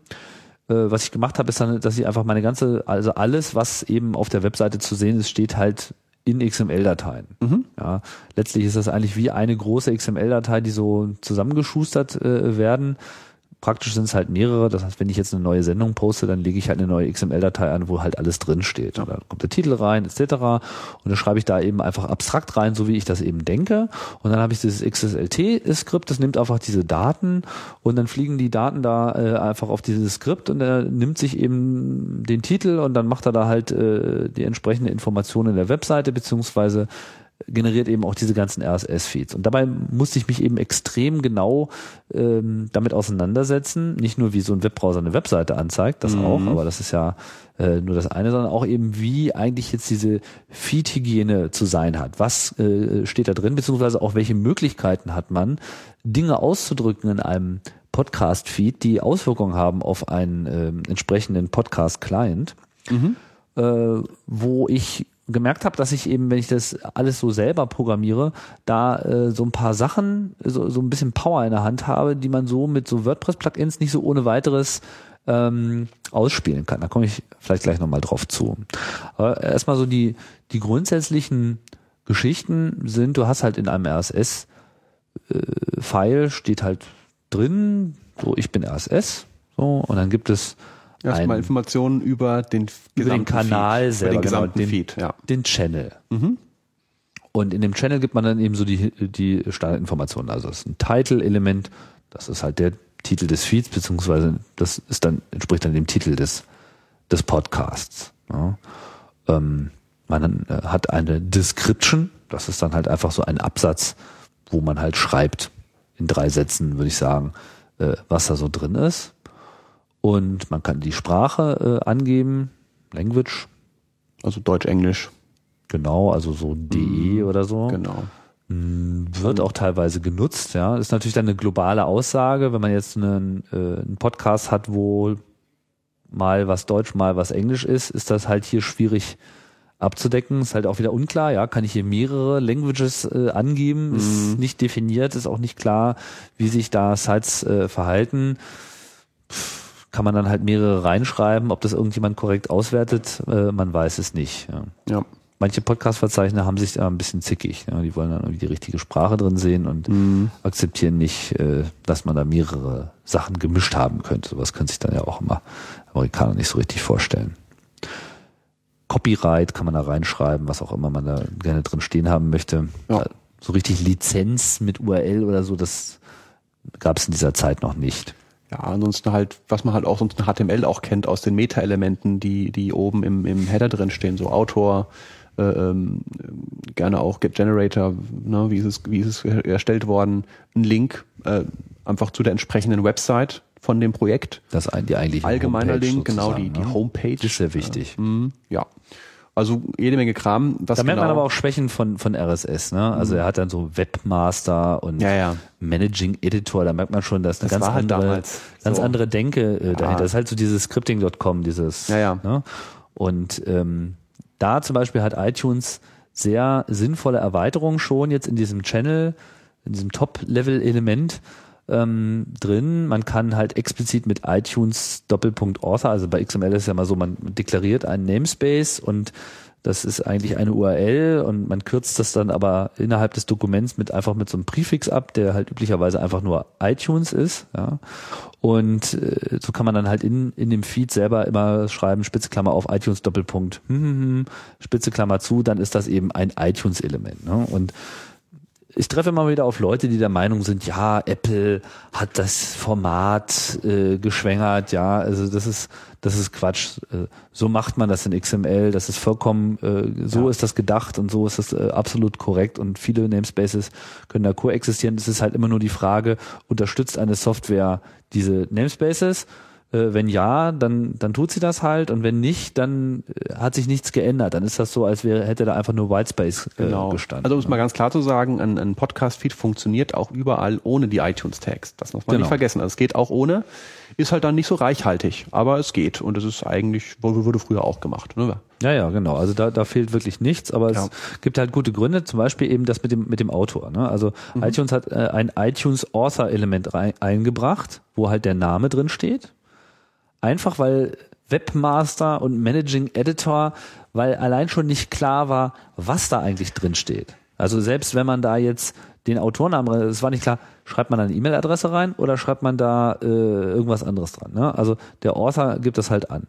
Und dann haben sie noch ein zweites Element, was auch sehr wichtig ist, das ist halt der Owner. Also sie unterscheiden jetzt hier auch nochmal dem, wem gehört denn dieser Feed. Und da drin wiederum gibt es zwei andere Elemente drin, nämlich iTunes Name, das ist dann eben der Name des Owners und iTunes E-Mail, eben die E-Mail-Adresse. Und das ist äh, eben insbesondere wichtig für das Podcast-Verzeichnis bei iTunes, denn wenn es irgendwelche Probleme gibt, dann ist das die Adresse, an die Sie sich wenden. Ja? Und das ist quasi damit damit ownt man seinen Feed auch richtig, weil man ist ja, man, definiert ja, was drin ist, ja, aber so kann man eben Leuten auch äh, klar kommunizieren, ähm, an wen man sich zu wenden hat, äh, wenn denn was äh, passiert. Also dieses Ownership Claiming, das ist gerade bei Podcast-Verzeichnissen so eine äh, unangenehme Geschichte teilweise. Dann gibt's halt noch das tolle iTunes Image, wo ich mich immer schon gefragt habe, warum das im RSS-Standard nicht vielleicht von vornherein gesehen wurde. Es gibt ein Image im Element im RSS-Standard, aber das ist ganz klein. Das ist nur so 144 ja, ja. mal 90. Das ist Also total puppelig. Ja, das Ähm, ist vor allem noch nicht mal quadratisch. ja, ja, es ist lächerlich. Also das, das habe ich auch nie verstanden. Und da ist halt iTunes Image hat sich da auch als, als Standard durchgesetzt, weil iTunes einfach gesagt hat, quadratisch das ist das Einzige, was sinnvoll ist. Ja, so sieht ein Cover aus, das kriegt man vertikal und horizontal immer gleich positioniert, das kann man beliebig rumskalieren. Dann Layouten auch sehr schön. Ja, ne? als, äh, und das ist ein Designer, sinnvoller ja. Mhm. Standard.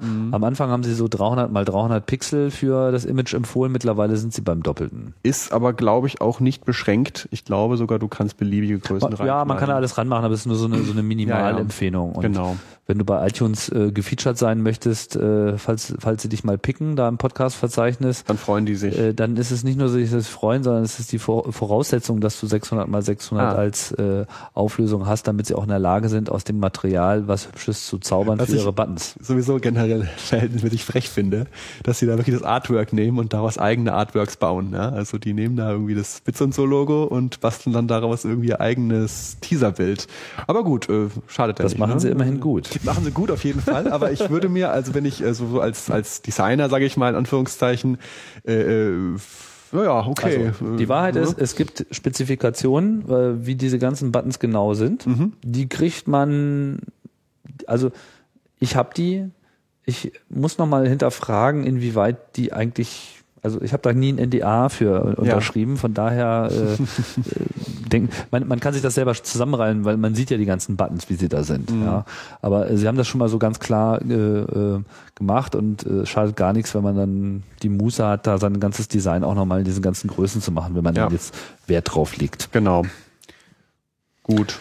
Ähm, Was haben wir noch in dem Header? den Explicit, man kann nämlich den Explicit Tag, der sagt, das ist nicht jugendfrei, was hier passiert, auch global setzen für den gesamten Feed. Wenn man also weiß, dass eh jede Episode böse Schimpfwörter oder sexuelle Anspielungen enthält, dann kann man das auch global auf äh, Yes setzen. Genau. Explicit. Wenn man, wenn man, wenn man möchte, dass, dass, dass Apple das berücksichtigt, dass man die ganze Zeit ficken sagt. Richtig. Oh Mist, jetzt musst du den Tag für die Sendung setzen. Oh, Ja. I don't care. Obwohl ich nicht glaube, dass Apple Deutschland da besonders streng ist. Ich glaube, das ist wirklich eine amerikanische Geschichte im Wesentlichen. Ähm, Ja, es ist, äh, ja, es ist, eine, Ist merk auch, ist eine ja. merkwürdige Schere im Kopf, die die da haben, die Ja, wir so nicht äh, kennen. Also bei mir steht das einfach konsequent auf No, weil ja, so explizit drücke ich mich eigentlich gar nicht aus. genau. Und wenn man sich dann durch eine Stunde dann irgendwie durchkämpfen muss, bevor so ein Wort kommt. Naja, wie dem auch sei. Äh, gut, das wären so die, die im Generellen mal. Die Kategorien sind noch interessant, habe ich auch schon angesprochen vorhin, dass man halt, es gibt von Apple vordefinierte äh, Kategorien, die so das Spektrum abdecken sollen dessen, was so die Welt zu bieten hat an Inhalten. Ja, ist vollkommener Quatsch. Es ist natürlich schwierig, weil es natürlich, äh, ja, aber es ist halt, es sind halt die vorgefertigten Kategorien im iTunes-Verzeichnis und wenn ich was suche zu einem bestimmten Thema, dann finde ich das da irgendwie. Äh, ist die Frage, ob man sich danach richtet.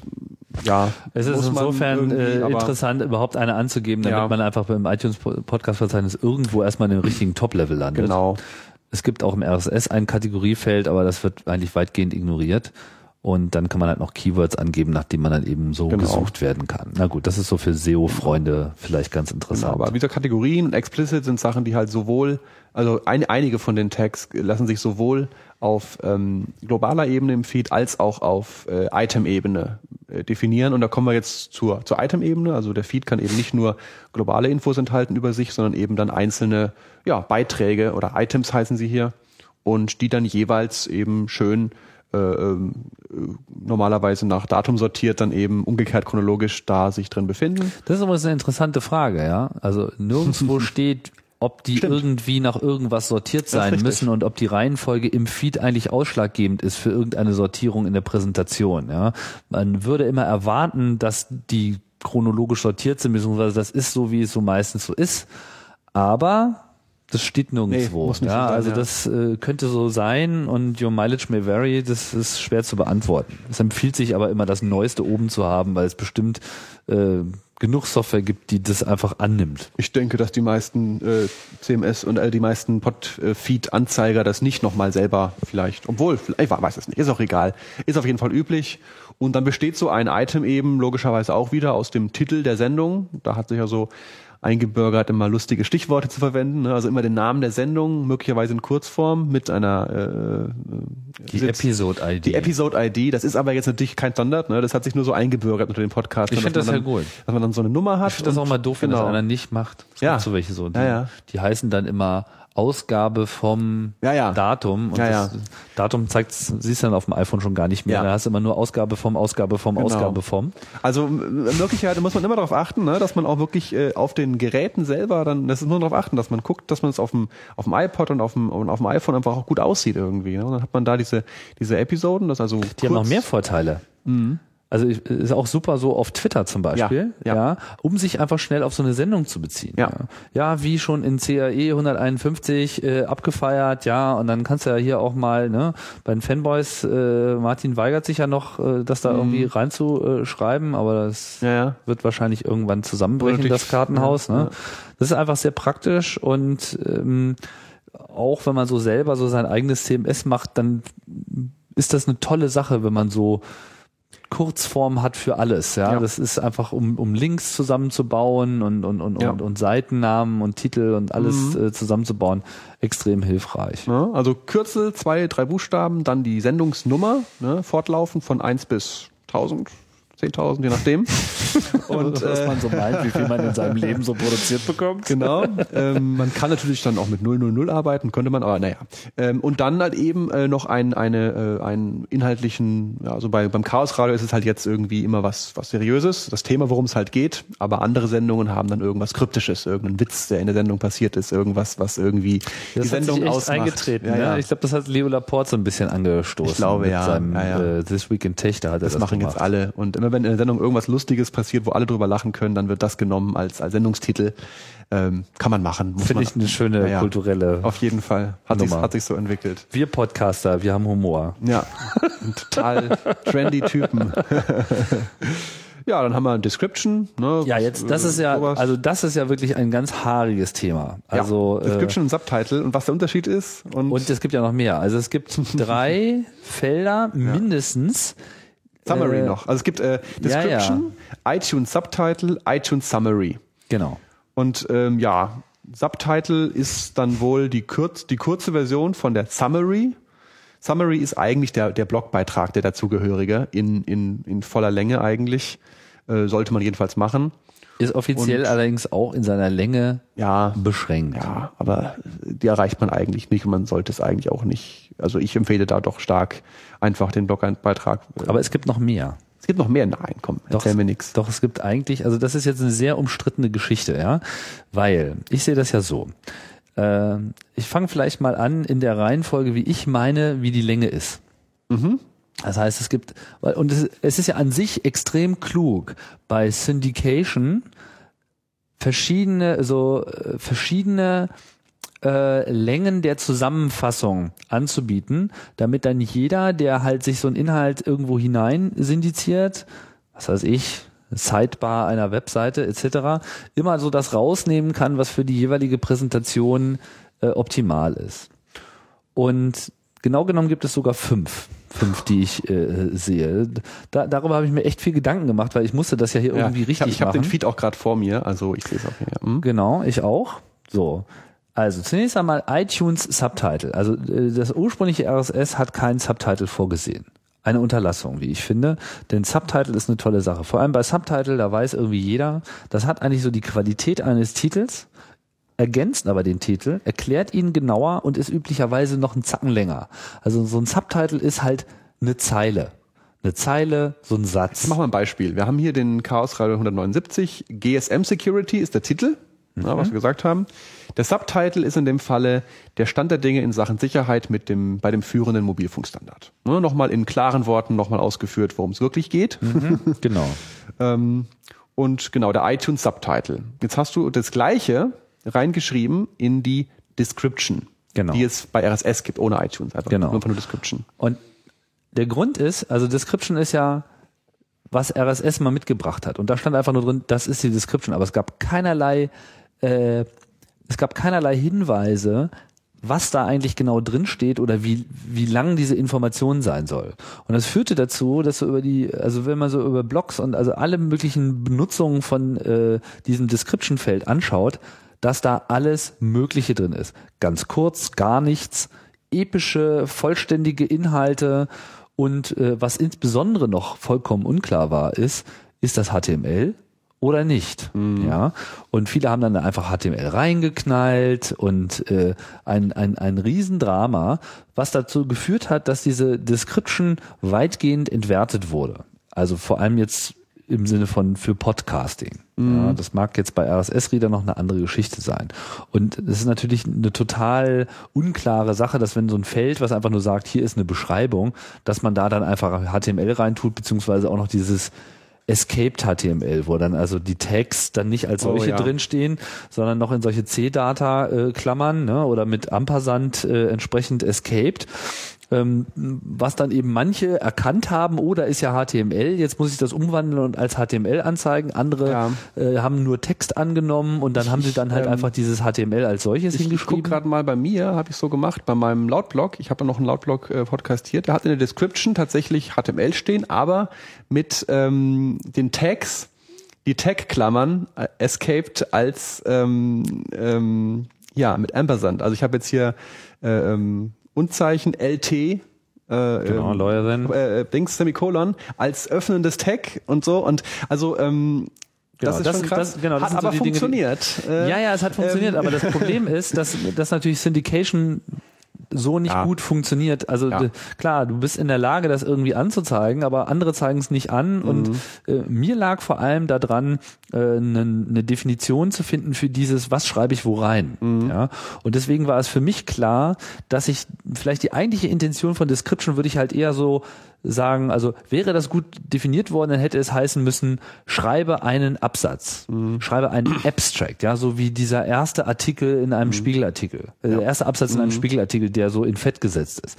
Das wäre es eigentlich gewesen. Und das ist eigentlich auch so die, äh, die Abstufung, die ich eigentlich gerne hätte. Titel, Untertitel, ein Absatz, der den Inhalt zusammenfasst. Und dann so, der nächste Schritt wäre, äh, viele Absätze, die vollständig komplett beschreiben, was da alles mit drin ist. Ja. Und ähm, ich würde auch nicht, also dieser Feed ist jetzt nicht optimal.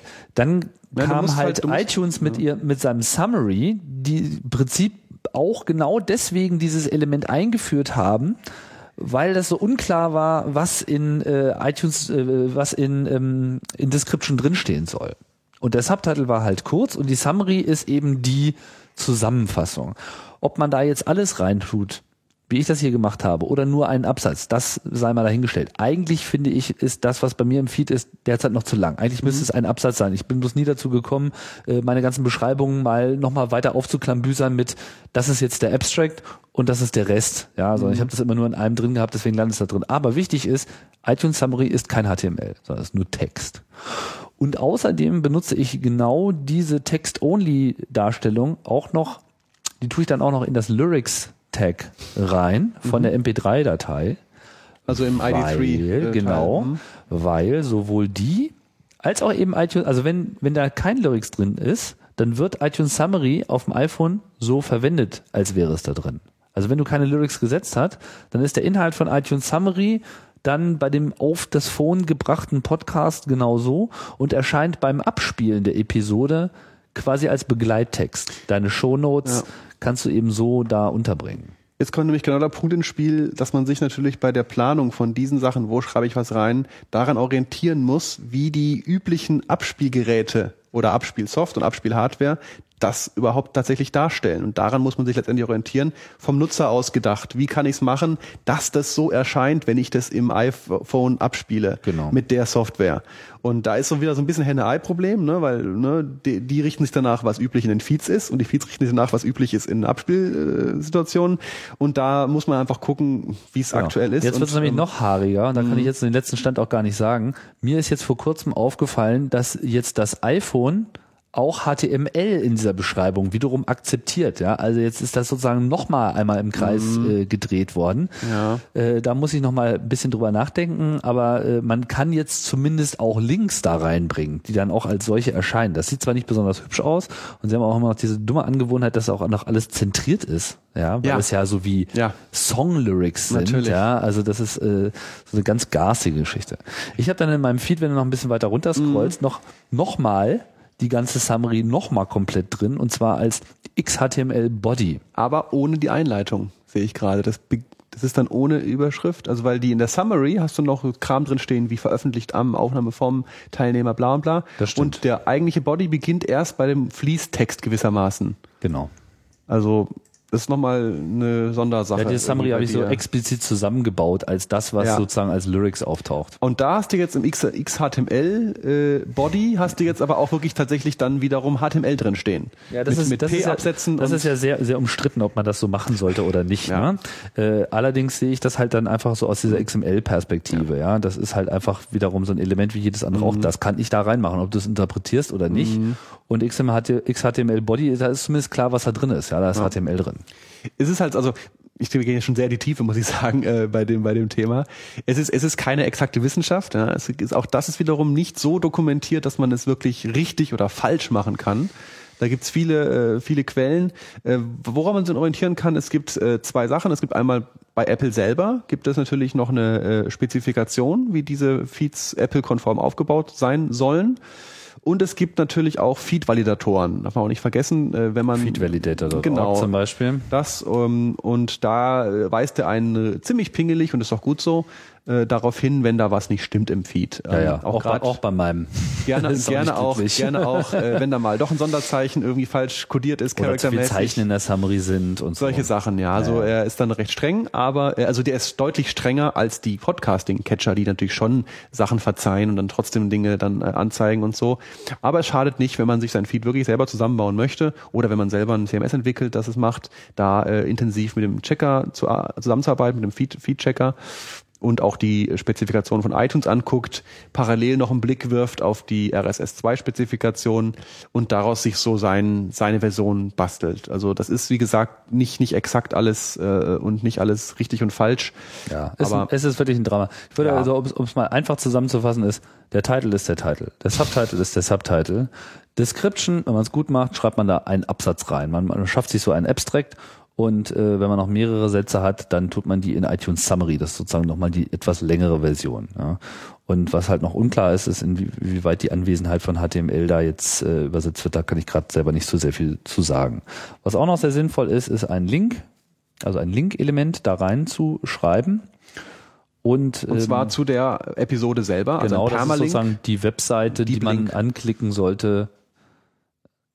nee, nee, äh, nee, ja, also die Einzelseite halt von dem Beitrag im, im Idealfalle. Der, der Deep Link zu diesem Beitrag.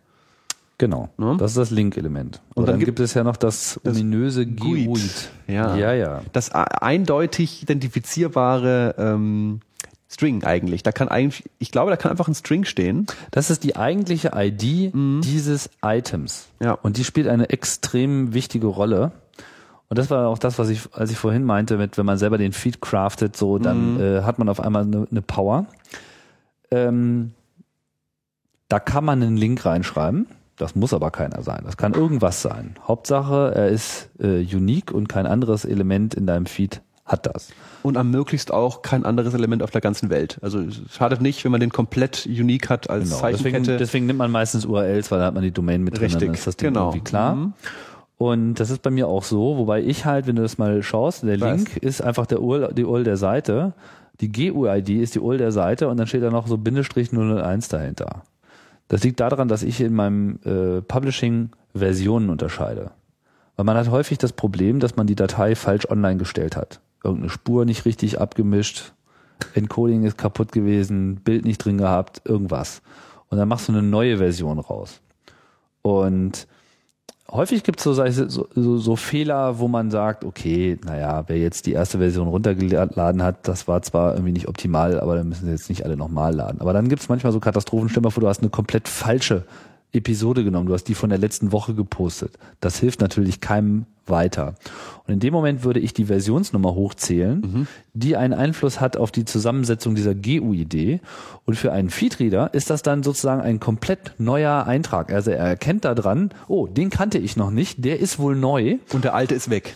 Und der alte äh, verschwindet dann. iTunes, was er sich runtergeladen hat, das, das bleibt da auch, das muss man explizit äh, löschen. Aber zum Beispiel in iTunes würde sich das eben so darstellen, wenn die GUID neu ist, dass er dann einfach das neue runterlädt. Selbst wenn es dieselbe URL ist, interessanterweise. Also die eigentliche URL der Enclosure ist nicht die ID, sondern du kannst sie beibehalten und du kannst einfach durch das Ändern der GUID den äh, iTunes Client oder jeden beliebigen anderen Podcast Client forcieren, dass er jetzt das neu runterlädt.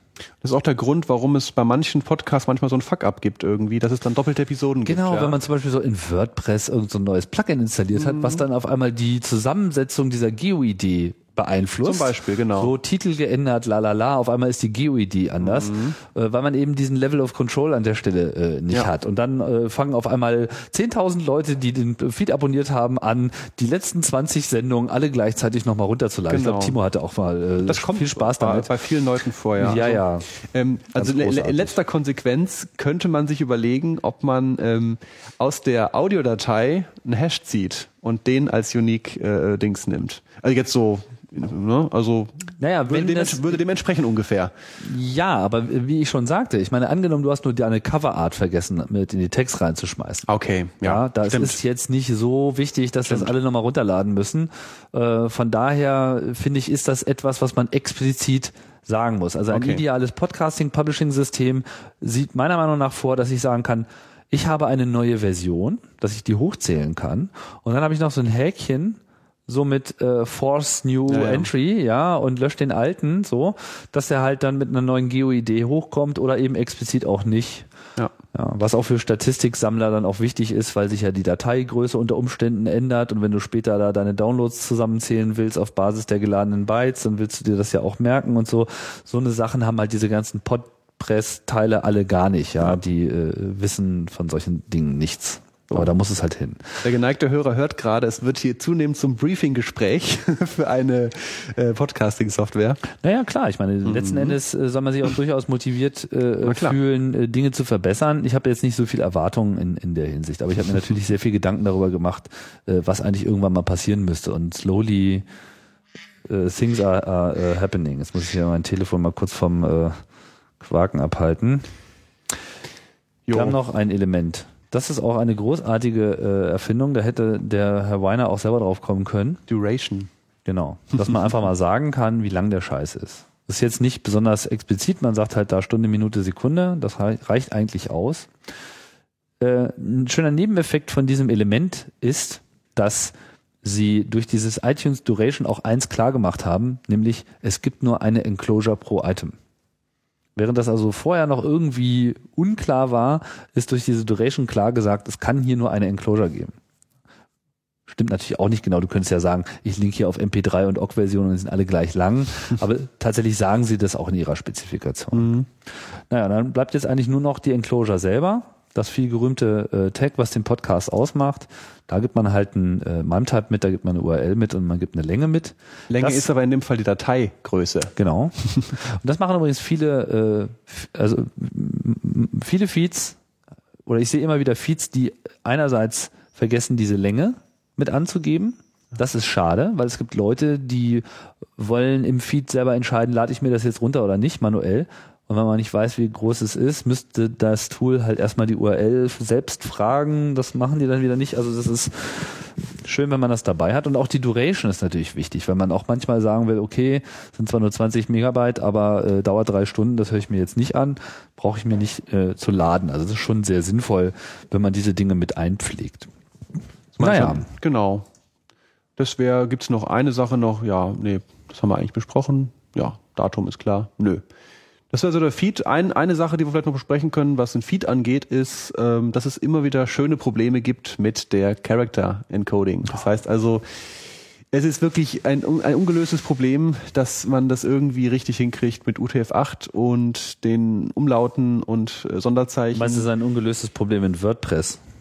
man weiß, man weiß eben nicht an welcher Stelle. Na, das ist also, es ist wirklich, es ist ein, es ist, es ist ein, eine Pein, äh, weil bestimmte Podfetcher das anders machen und dann iTunes anders und WordPress anders. Es ist wieder fünf Stationen, wo man das falsch machen kann und äh, da hat sich irgendwie auch in den letzten Jahren nicht, nicht so richtig viel was getan, dass es irgendwie besser wird. Man, man wird einfach damit leben müssen, zurzeit jedenfalls noch, dass viele Podcasts ähm, in ihren Beschreibungstexten einfach kaputte Umlaute haben. Wenn es aber nur das nur wäre. Also Ja. ich hatte jetzt zum Beispiel folgendes.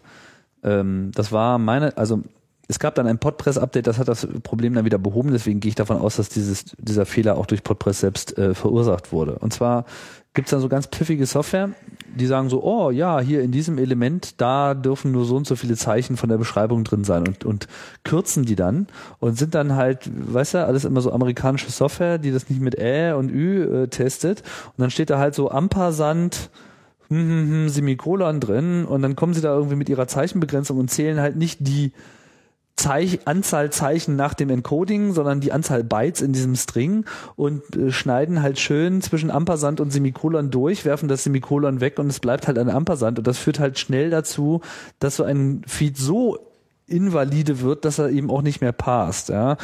Äh, In meinem Fall war es dann so, iTunes ging, oder ich glaube, nee, iTunes ging dann auch schon nicht mehr. Es gab so unterschiedliche Level, ja. Manche steigen früher aus, manche äh, später, je nachdem, wie, wie äh, stringent und zugeknöpft die da eben sind in Bezug auf XML-Feeds. Und das ist natürlich ein echtes Drama. Und da merkt man auch eben, dass, dass einfach diese Softwarequalität in dem Bereich doch sehr zu wünschen übrig lässt. Ja, definitiv. Schlimm. Also wenn hier Programmierer zuhören, ja, das mit dem Encoding, das muss man einfach, Das muss man einfach richtig machen. Das ist einfach, das, da, da führt kein Weg dran vorbei, dass man äh, Feeds und XML einfach auf der niedrigsten, das muss man wirklich verstanden haben, damit man weiß, wo, wo, womit man dann äh, arbeitet. Da kann man nicht einfach irgendwo so mitten nach Bytegrenzen irgendwo reinsägen. Ja. Das, das, äh, das sind einfach, ja. Das geht nicht. Klar. ich äh, bin da nicht ganz unschuldig dran, aber ich habe ja auch gesagt, ich habe ja dann aufgehört mit Lautblock, weil ich eben genau solche Sachen da äh, ja, ja, das, auch zu viel. Das, das ne? hat schon so, einen, so einen Grad an Komplexität. Das, aber ich glaube, jetzt können wir hier den Nerd Talk auch wieder genau, ein bisschen mal. Das war äh, jetzt schon heftig. Zurückfahren. Naja, aber es muss ja auch mal, ja. äh, es muss ja auch mal gesagt werden. Genau. Also der das Feed hören ja hier sowieso nur Leute, die es genau wissen wollen. Genau. Der Feed an sich, die, die, die, der Kern des, des Podcasting. Aber ähm, dazu gehöre ich natürlich auch ähm, ja, die Webseite.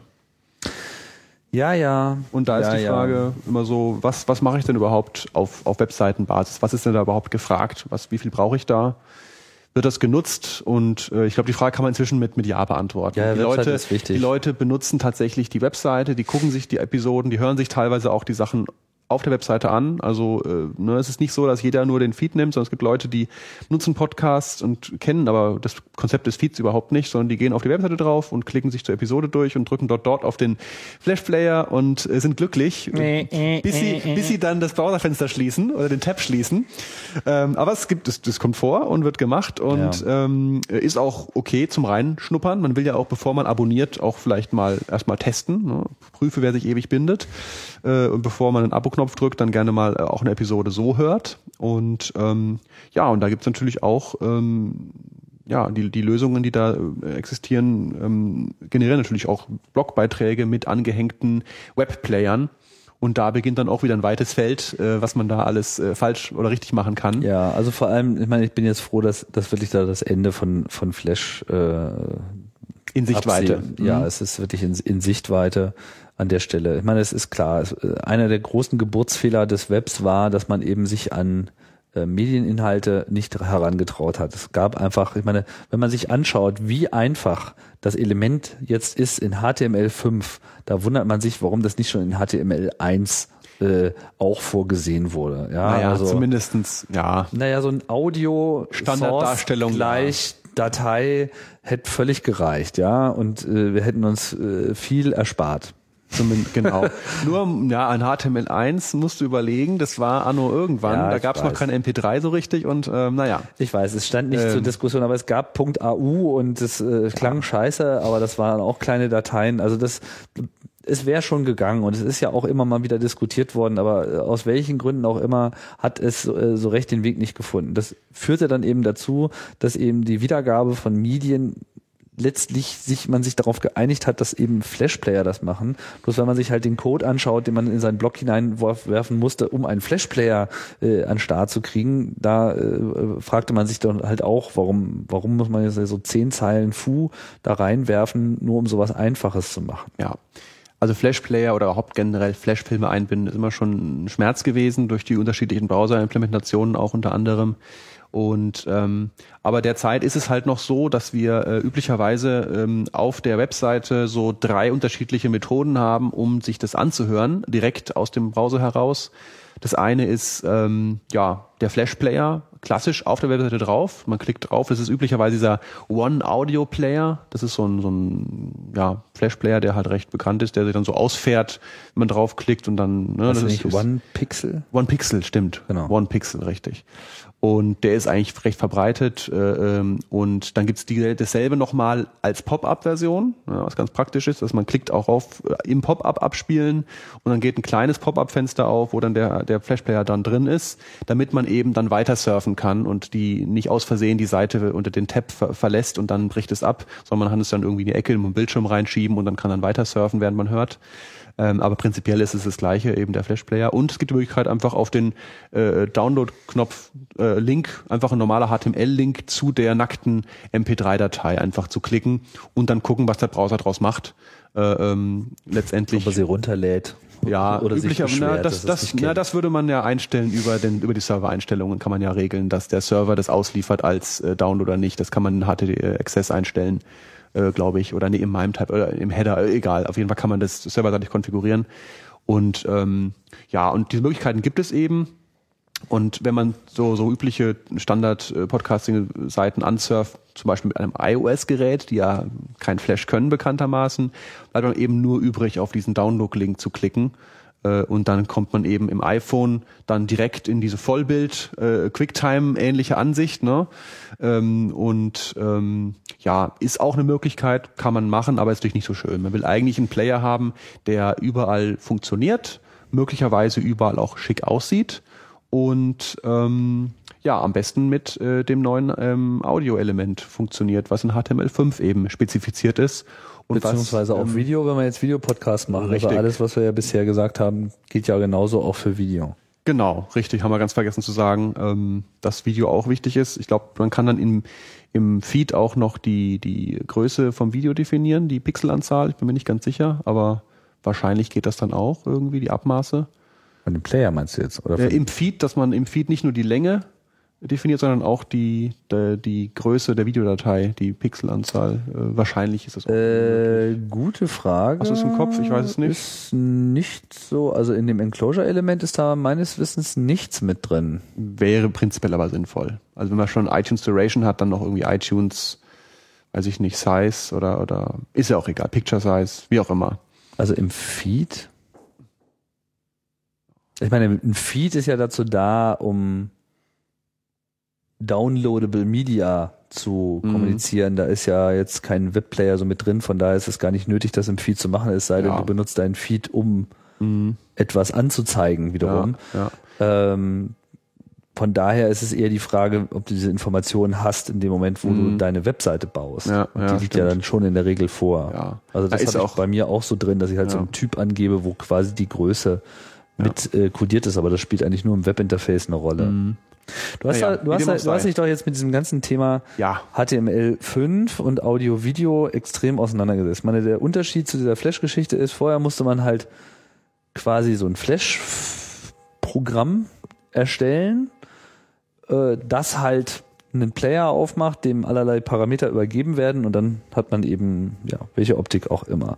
Genau, also und jetzt gibt es die. Möglichkeit, genau. das selber zu machen mit Hilfe von Audio-Video-Elementen und einen entsprechenden Beiwerk an äh, JavaScript, was noch mitkommt. Genau. Also so, so, verschieden sind die Ansätze eigentlich nicht. Es ist weiterhin so, dass äh, die MP3-Datei oder die Videodatei oder überhaupt die Mediendatei extern existiert und die muss äh, irgendwie auf der Webseite abgespielt werden.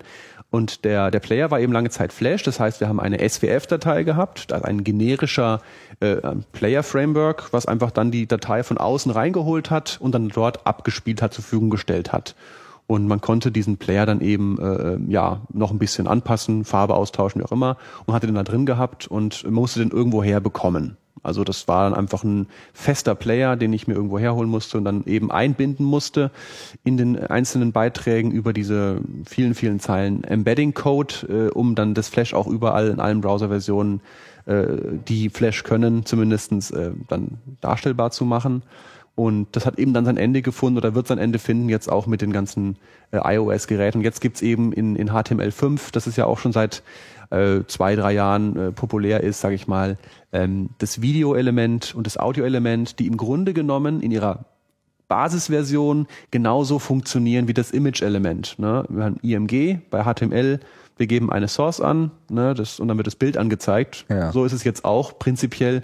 Man hat das Audio-Element, gibt eine Source an und es wird ein Audioplayer dargestellt, der aber erstmal in seiner Basisversion, wenn man nichts weiter einstellt, exakt so aussieht, wie der Browser das gerne hätte. Also sieht in ja. jedem Browser anders aus. Ne, wir haben im, unter, unter, unter Mac dann eben sowas quicktime So wie der Browser ja auch bestimmt, wie der Button aussieht und so weiter. Grundsätzlich genau. Also das ist die Basisversion, sieht dann so aus, wie der Browser das möchte, aber man kann es letztendlich auch komplett ohne ähm, ohne eine äh, generische Darstellung machen, man kann sich den selber zusammenbauen. Das heißt, man kann über eine JavaScript-API kann man sich ähm, selber HTML-Elemente äh, zusammen äh, stylen über CSS. Ne? Man macht einfach ein paar Diffs auf und ein paar Spans und äh, baut dann daraus seine, seinen, seinen Schieberegler und seine, und seine Laufleiste und, und seine Knöpfe und kann dann mit JavaScript eben sagen, wenn der User auf den Knopf draufklickt, dann mache bitte Play auf das Audioobjekt und dann wird dann Play gemacht. Mhm. Und so kann man äh, sich selber mit, mit JavaScript seinen Player zusammen äh, programmieren.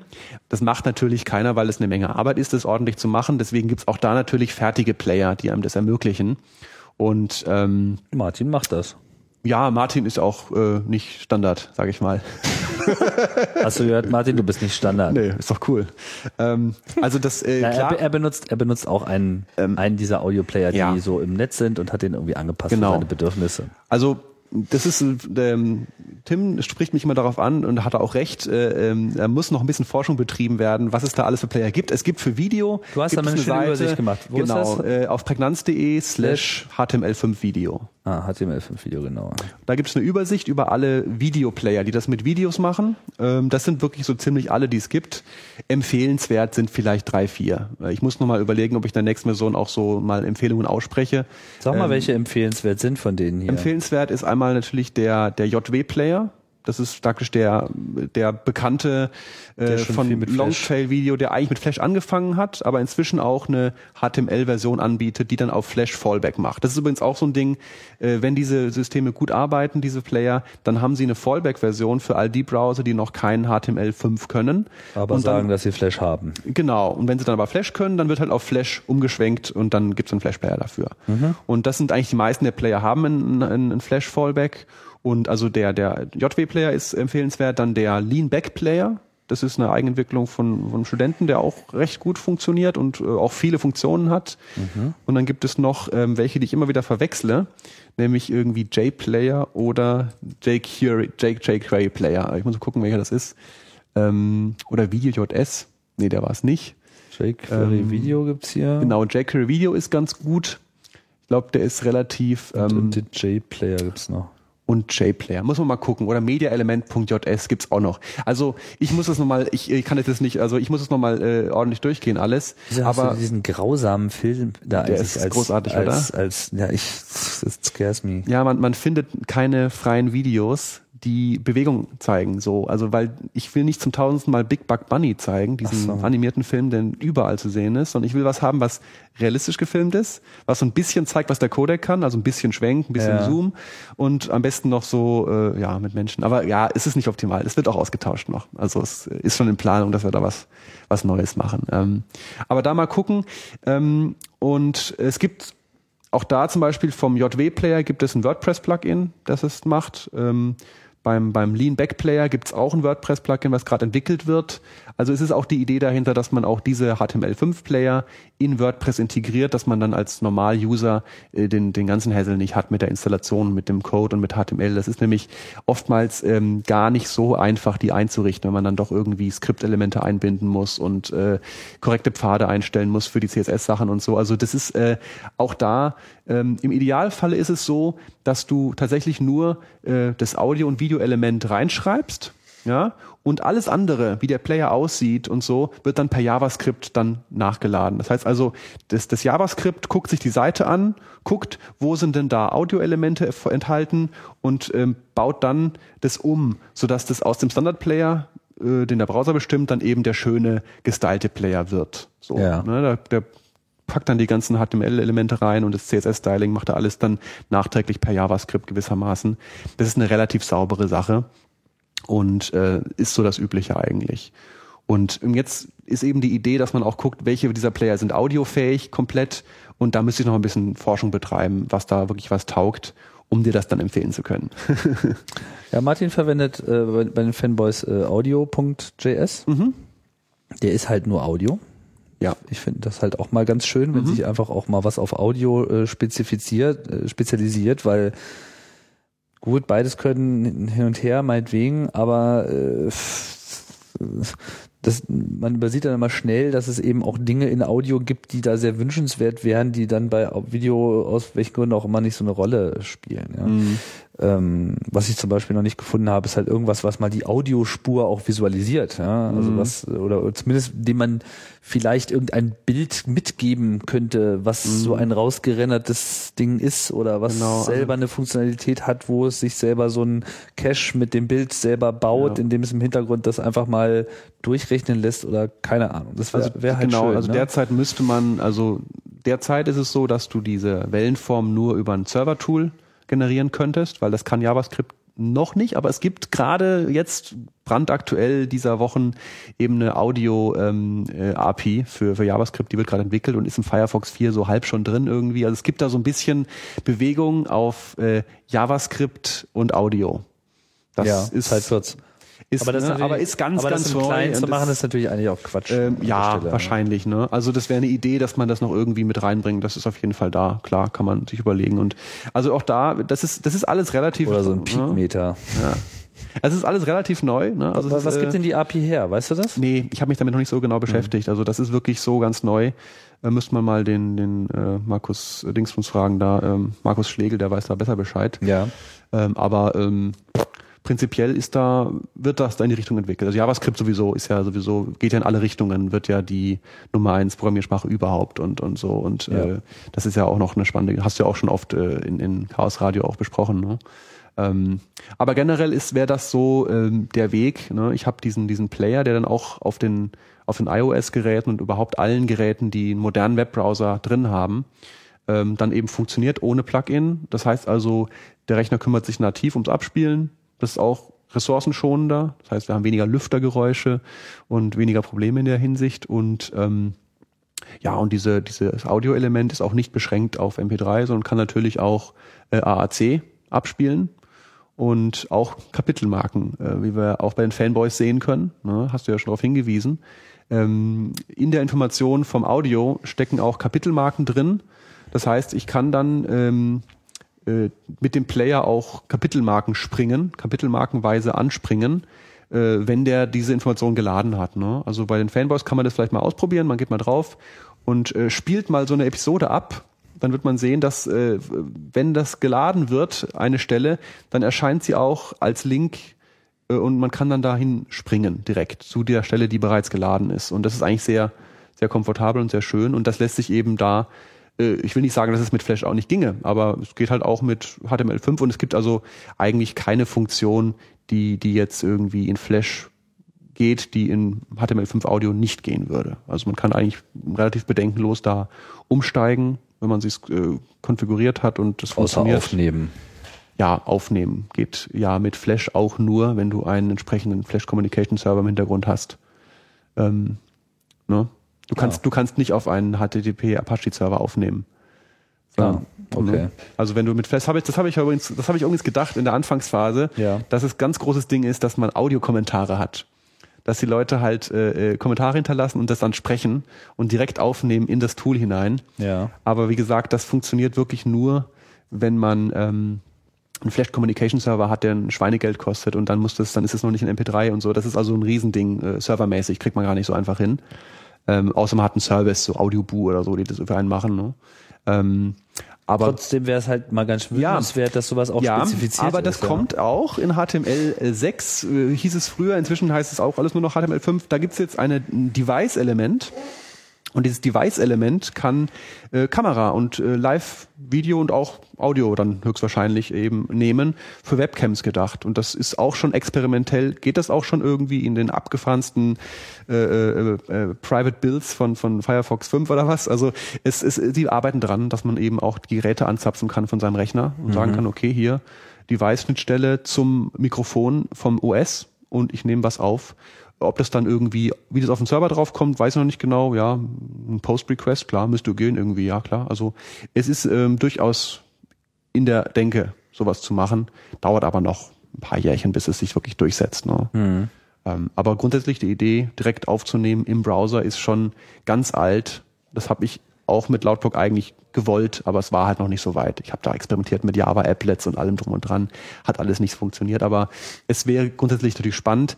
Andererseits ähm, diese Spontan-Podcasts, die man dann direkt in den Browser reinspricht und dann direkt veröffentlicht, ja, macht man dann doch meistens eher nicht. Man geht dann doch meistens, schneidet noch ein bisschen was, ne? Man vorne, hinten äh, Teaser dran mal irgendwie ein bisschen was rauslöschen. Oder, ja, ich denke halt auch ähm, weniger so in die, es ist mehr so ein es wäre ein interessantes Feedback-Tool. Mhm. Ähm, insbesondere im Hinblick darauf, dass man grundsätzlich mal so den Podcast ein bisschen weiterdenkt und äh, zum Beispiel auch ein Publishing-System hat, was eben jetzt nicht nur so die Episode als solche speichert, sondern die auch die Timeline der Episode speichert. Das, was wie Kapitelmarken jetzt nicht nur so dazugeschriebener Text mit so ein bisschen Zeit ist, sondern dass eigentlich diese gesamte Timeline äh, mit in der Datenbank verewigt wird. Also hier gibt's einen neuen Kapitelabschnitt, aber hier wurde ein Link gesagt. Hier äh, ja, mhm. äh, ist das und das passiert. Und hier gibt es einen Kommentar von jemandem, mhm. der dann auch da sich, also dass man nicht nur kommentiert im Sinne von im Blog schreibe ich einen Kommentar, mhm. sondern man bezieht sich explizit auf eine Stelle und, das System ja. merkt sich das auch, wo das ist. Und der Kommentar soll dann auch Audio sein, oder? Der könnte auch Audio sein. Ja. Warum sollte er das nicht sein? Also es wird ja schon zum Teil gemacht bei Soundcloud. Ne, da kannst du nämlich, äh, wenn du so ein Stück hast als Musiker, darauf laden und dann können deine, deine Musikerkollegen können dann irgendwie sagen, hier, da, die Drum machen wir ein bisschen lauter, hier die Stelle und so. Und das finde ich gut, dann, dann das Solo und so. Also das wird da schon gemacht und ist da auch ganz gut gelöst. Die wollen jetzt auch ein bisschen in die Richtung von Podcasts gehen. Mhm. Ähm, allerdings, ich habe mich auch schon mal mit denen unterhalten darüber, äh, so grundsätzlich angemerkt, wenn Musiksites die viel mit Musik machen, dann auf einmal über Podcasts nachdenken, dann, ne, das ist so ein bisschen wie mit Audiotechnik kaufen, wenn du gehst in einen Musikladen und so weiter, die wissen auch nicht, wovon du redest. Ja, mhm. Diese ganzen Bedürfnisse von Podcastern, das ist für die irgendwie absurd. Wobei man auch noch, ich muss ja noch mal schelten, die Leute von Soundcloud, weil äh, der Embed-Player, wenn ich mir was auf meine Seite als Widget hole, der ist noch Flash und da gibt es auch nur in Flash. Also da wünsche ich mir auch mal schnellstens eine schöne HTML5 Audio-Version. Kommt? Kommt? Und ich okay. kann ja jetzt auch mal, du kannst ja hier mal die, äh, mach mal den modernsten Browser auf, den du äh, gerade so installiert Chrome 12. hast. ja, sicher, dass das der modernste ist? Ja, mit Sicherheit. Gut. Ähm. Äh, und dann gibst du mal einen Hyper-Audio.org slash r slash. org slash r slash. Genau. Und das ist ein Projekt, Radiolab. Radiolab und Soundcloud zusammen und da unten siehst du auch schon einen HTML5-Player. Ah. Wobei du es jetzt nicht weißt, weil ja Chrome ungefragt auch Flash anzeigt, aber hättest du jetzt so ein WebKit ohne Flash-Player genommen. Es ist kein Flash, sehe ich. Und jetzt. erstens kannst du da halt, siehst, erstmal siehst du die, die, die Kurve, wie man das von Soundcloud äh, mm. gewohnt ist. Du kannst jederzeit überall hin äh, machen, aber was du auch siehst, ist ein vollständiges Wort für Wort Transkript des Podcasts. Oh, okay was da so in HTML5 Text fließt von oben nach unten. Und wenn du jetzt den Sound aufdrehen würdest, was du jetzt nicht machst, dann würdest du wirklich so mit jedem gehighlighteten Wort sehen, dass genau das gerade in dem Moment da gesagt wird. Aber das ist jetzt Texterkennung dann. Äh, ja, Spracherkennung.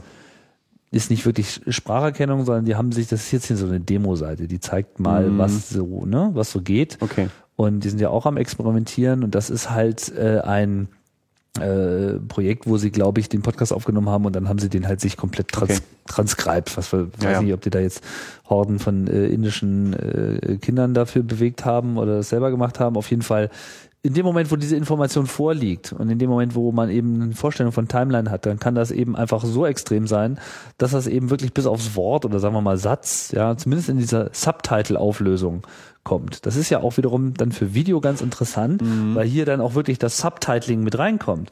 Also du willst ja nicht nur eine Transkription haben deines Inhaltes, sondern du willst es ja auch eben so weit treiben, dass du eben auch ein automatisches Subtitling machen könntest. Ja. Und auch ein Subtitle kann da eben wunderbar mit reinkommen. Äh, dann wird es wieder super interessant für unsere Freunde von der Suchmaschinenoptimierung, ne, wenn man dann eben auch die Inhalte äh, perfekt genau. dann äh, Und vor allem kann. öffnet das eben eine ganz andere äh, Tür noch, wo äh, Podcasts ja immer so ein bisschen außen vor sind. Gerade noch als ich hierher fuhr, äh, nahm ich wieder so Tweets wahr, so nach dem Motto, ah ja, äh, Hessi schrieb, ähm, äh, ja, hier hat einer was im Blog geschrieben, da haben wir uns ja im Podcast schon vor Wochen drüber unterhalten. So. Aber wann? Man findet es nicht. Aber, und, aber, das, ja. aber das kriegt dann die Aufmerksamkeit mhm. ne? und Fragezeichen. Da dachte ich mir auch so, okay, alles klar, hier so Relevanz versus Impact, was ne? was, was kann man mit dem Medium leisten, aber in dem Moment, wo Transkription sich irgendwie, sei es Crowdsourcing, sei es Finanzierung, sei es Eigenaufwand, damit reinkommt, aber auch so äh, die Webseiten und diese Player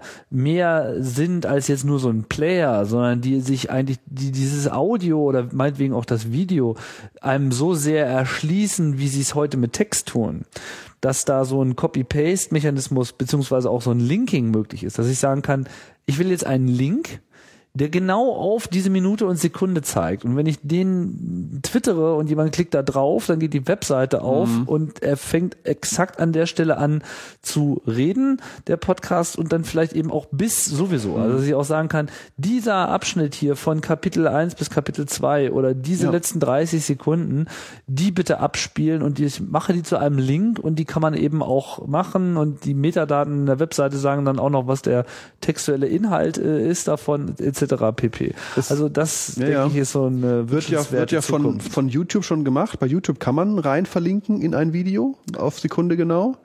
Ähm, aber genau. insgesamt ist es natürlich immer noch ein, ein Pain in the Ass von der von der UI her. Also das ist natürlich nicht schön.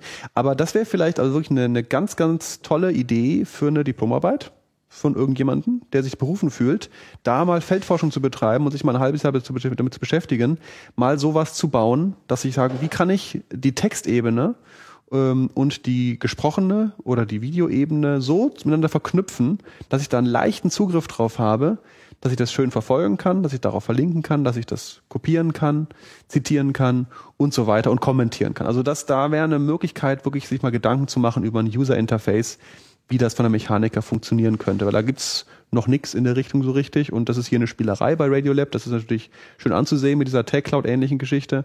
Aber da müsste man was finden, was benutzbar ist. Und da, das ist auf jeden Fall extrem spannend und würde viel äh, Gutes tun für, für, für Audio und Video im Netz. Ne? Ja, man ist ja auch absehbar, dass äh, diese Spracherkennungsgeschichten zumindest so weit ausreifen, dass man irgendwann mal hingeht und sagt, hier ist die URL von meinem Podcast. Mhm äh, liefer mir mal das dazu. voll durch Zeit durchindizierte Wort für Wort Protokoll. Mhm.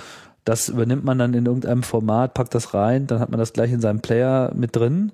Ja, und Nur kann sozusagen ja. im Player nach dem Wort suchen und ja. springt dann in obwohl das Kapitel. Obwohl es ist halt ne? noch nicht gematcht so richtig. Ne? Also muss halt, obwohl ich musste jede Wort, jedes, jede, eigentlich musste jedes Wort einen Timecode bekommen. Genau. Ja.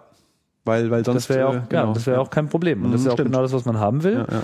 Und äh, vor allem könntest du dann eben auch sagen, okay, alles klar, und jetzt machen wir hier auch noch Wiki-Funktionalität in diesen Player mhm. mit rein. Ich kann mich dann da einloggen und ich bin dann irgendwie wer und dann korrigiere ich das halt. Ja. ja. Wundersame Welt. Absolut. Die Zukunft. Die Zukunft ja. Jetzt drehen wir schon so ein bisschen ab. Aber das finde ich auch so gegen Ende mal ganz gut. Ja, ja. Dass man vielleicht auch mal so ein bisschen äh, den Kopf aufmacht und nicht immer nur so in dieser Dimension von Flashplayern denkt. Mhm. Ja, was immer nur so, hm, hier Delivery, hör zu. So, ist ja auch, äh, ich denke, guten Podcast zeichnet halt auch aus, dass, dass man eben dass einfach diese Grenze zwischen Sender und Empfänger einfach auch weiter wegschmilzt. Ja. Mhm. Ich meine, die Brechtsche Radiotheorie, ja, so dieses jeder kann ein äh, Sender äh, sein, das kann ja nicht nur bedeuten, dass jetzt eben die paar Leute, die auch ähm, ja, sich berufen fühlen, äh, Sendungen zu machen, das jetzt auch tun können, ohne äh, ein großes Funkhaus dahinter zu haben. Ich denke, die, der nächste Schritt ist schon auch so eben dieses, äh, das permanente Hin und Her einer jeden Diskussion muss sich auch bei so einem Broadcast-Format in irgendeiner Form abbilden lassen. Und Kommentare und Audiokommentare, das sind alles so erste Ansätze, ja. Aber äh, ich merke gerade jetzt bei solchen Gesprächen, wie wir das jetzt hier führen, ich meine, wir, wir wissen jetzt das eine oder andere, ein paar Sachen liegen wir falsch, paar, paar Sachen hätten wir auch besser erklären können, etc. Das Ganze ergänzt sich eigentlich erst zu einem Gesamtkunstwerk durch die Kommentare, die jetzt kommen, die irgendwas noch weiter ausführen, klarstellen, richtigstellen, erweitern, einen neuen Gedanken aufmachen, etc. und die ganzen Antworten da drauf. Und da ist natürlich so eine Outline von Kommentaren, äh, Textkommentaren schon mal ganz gut. Aber warum soll nicht auch noch jemand da fünf Minuten Erklärung in Audio mhm. dranhängen oder meinetwegen auch in Video? Warum sollen dann nicht Leute in anderen Blogs darauf linken und dann hat man da seinen mhm. Trackback und dann kriegt man im im Kontext der Sendung sofort angezeigt und hier hat jemand einen längeren Blogpost zu dieser mhm. Thematik geschrieben etc. Wobei natürlich das natürlich nur für die Leute dann wirklich sinnvoll ist, die auch wirklich sich mit dem Thema sehr, sehr intensiv beschäftigen wollen, dass sie da auch wirklich noch dann nachsurfen gehen, weil die, die, die klassische Podcast-Situation, dass du einfach nur die Episoden halt hörst, äh, und dann die nächste Episode hörst und äh, vielleicht gar nicht, also ich nutze es so, ich gehe eigentlich selten auf die Webseite, um dort irgendwas nochmal nachzulesen oder zu gucken, sondern ich gehe eigentlich wirklich, höre das an und lass es gut sein und dann, äh, also es ist nur für einen Teil von den Leuten wirklich interessant, die wirklich sehr, sehr intensiv mit dem Thema sich beschäftigen wollen. Aber ich glaube, dass die ähm, Leute, die sich schon immer gerne mit intensiv mit sagen, dass für die Podcasting überhaupt deshalb so ja, interessant ist, weil das geht. Ja, okay, das ja. ist richtig. Ich mag und, das immer wieder. Ja, und ein Aspekt auch noch, bei jetzt speziell bei dir, weil du ja halt auch äh, viele von deinen Podcasts auch live natürlich machst, der, der Back, der Backchannel über, über Twitter oder über einen Chat, ne? Du kannst direkt in der Sendung direkt äh, Feedback verarbeiten und Sachen korrigieren ist natürlich extrem wertvoll. Wobei das natürlich wiederum exakt sich in Schwanz weiß, weil es ja eigentlich das, was Podcasting ja nicht ist. Eben Podcasting ist ja eben nicht live. Ja, es gibt ja eben nicht, also die Idee vom Podcast war ja eben unabhängig zu sein von Sendezeiten. Deswegen sage Ja. ich auch nicht mehr, ich mache. Podcasting. Ja, ich mach Radio, sagst du, ne? Ich, ich mache Radio, weil äh, die Grenzen sind da fließend. Podcasting war super, Mhm. weil es einfach erstmal das, das, das Kernproblem mit, ich finde, meine eigene Öffentlichkeit gelöst hat. Ja. ja es war überhaupt der allererste Weg, äh, vor allem auch noch im Kontext der damals herrschenden Mediensituation. Jetzt, wo dieser ganze Live-Aspekt auch noch mit dazukommt, da war ja damals noch gar nicht dran zu denken. Ja, mehr Leute haben was, das iPhone, ja, also man kann irgendwo rumrennen und es, viele Leute sagen, ich hab's live gehört und ich war in der Straßenbahn und es war geil. Ja, also es war geil, weil es Mhm. Der because, because I can, ja, weil ich es in der Straßenbahn Ja, gemacht habe sicher. und nicht irgendwie äh, zu Hause im Wohnzimmer gesessen habe oder im Auto. Ja. Und äh, ich denke, das ist dann so der nächste Schritt, das damit zu machen. Deswegen spreche ich halt auch hier, äh, ja, Lautsprecher, das hier Ja, geht ja. um Senden, das ist kein Podcasting-Podcast. Ja, ja, ja, ja. Jetzt äh, haben wir natürlich einen großen Schwerpunkt auf Podcasting, weil viel dreht sich darum und natürlich ist das auch noch eine ganz wichtige Komponente.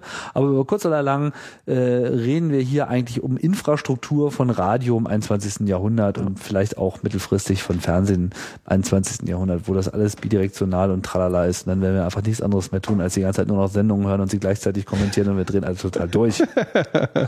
Du bist schon fast da. Ja, und es ist Living schön da. Es ist schön da. Kommt alle mit. ah, sehr schön. Na, tolles Schlusswort, würde ich sagen.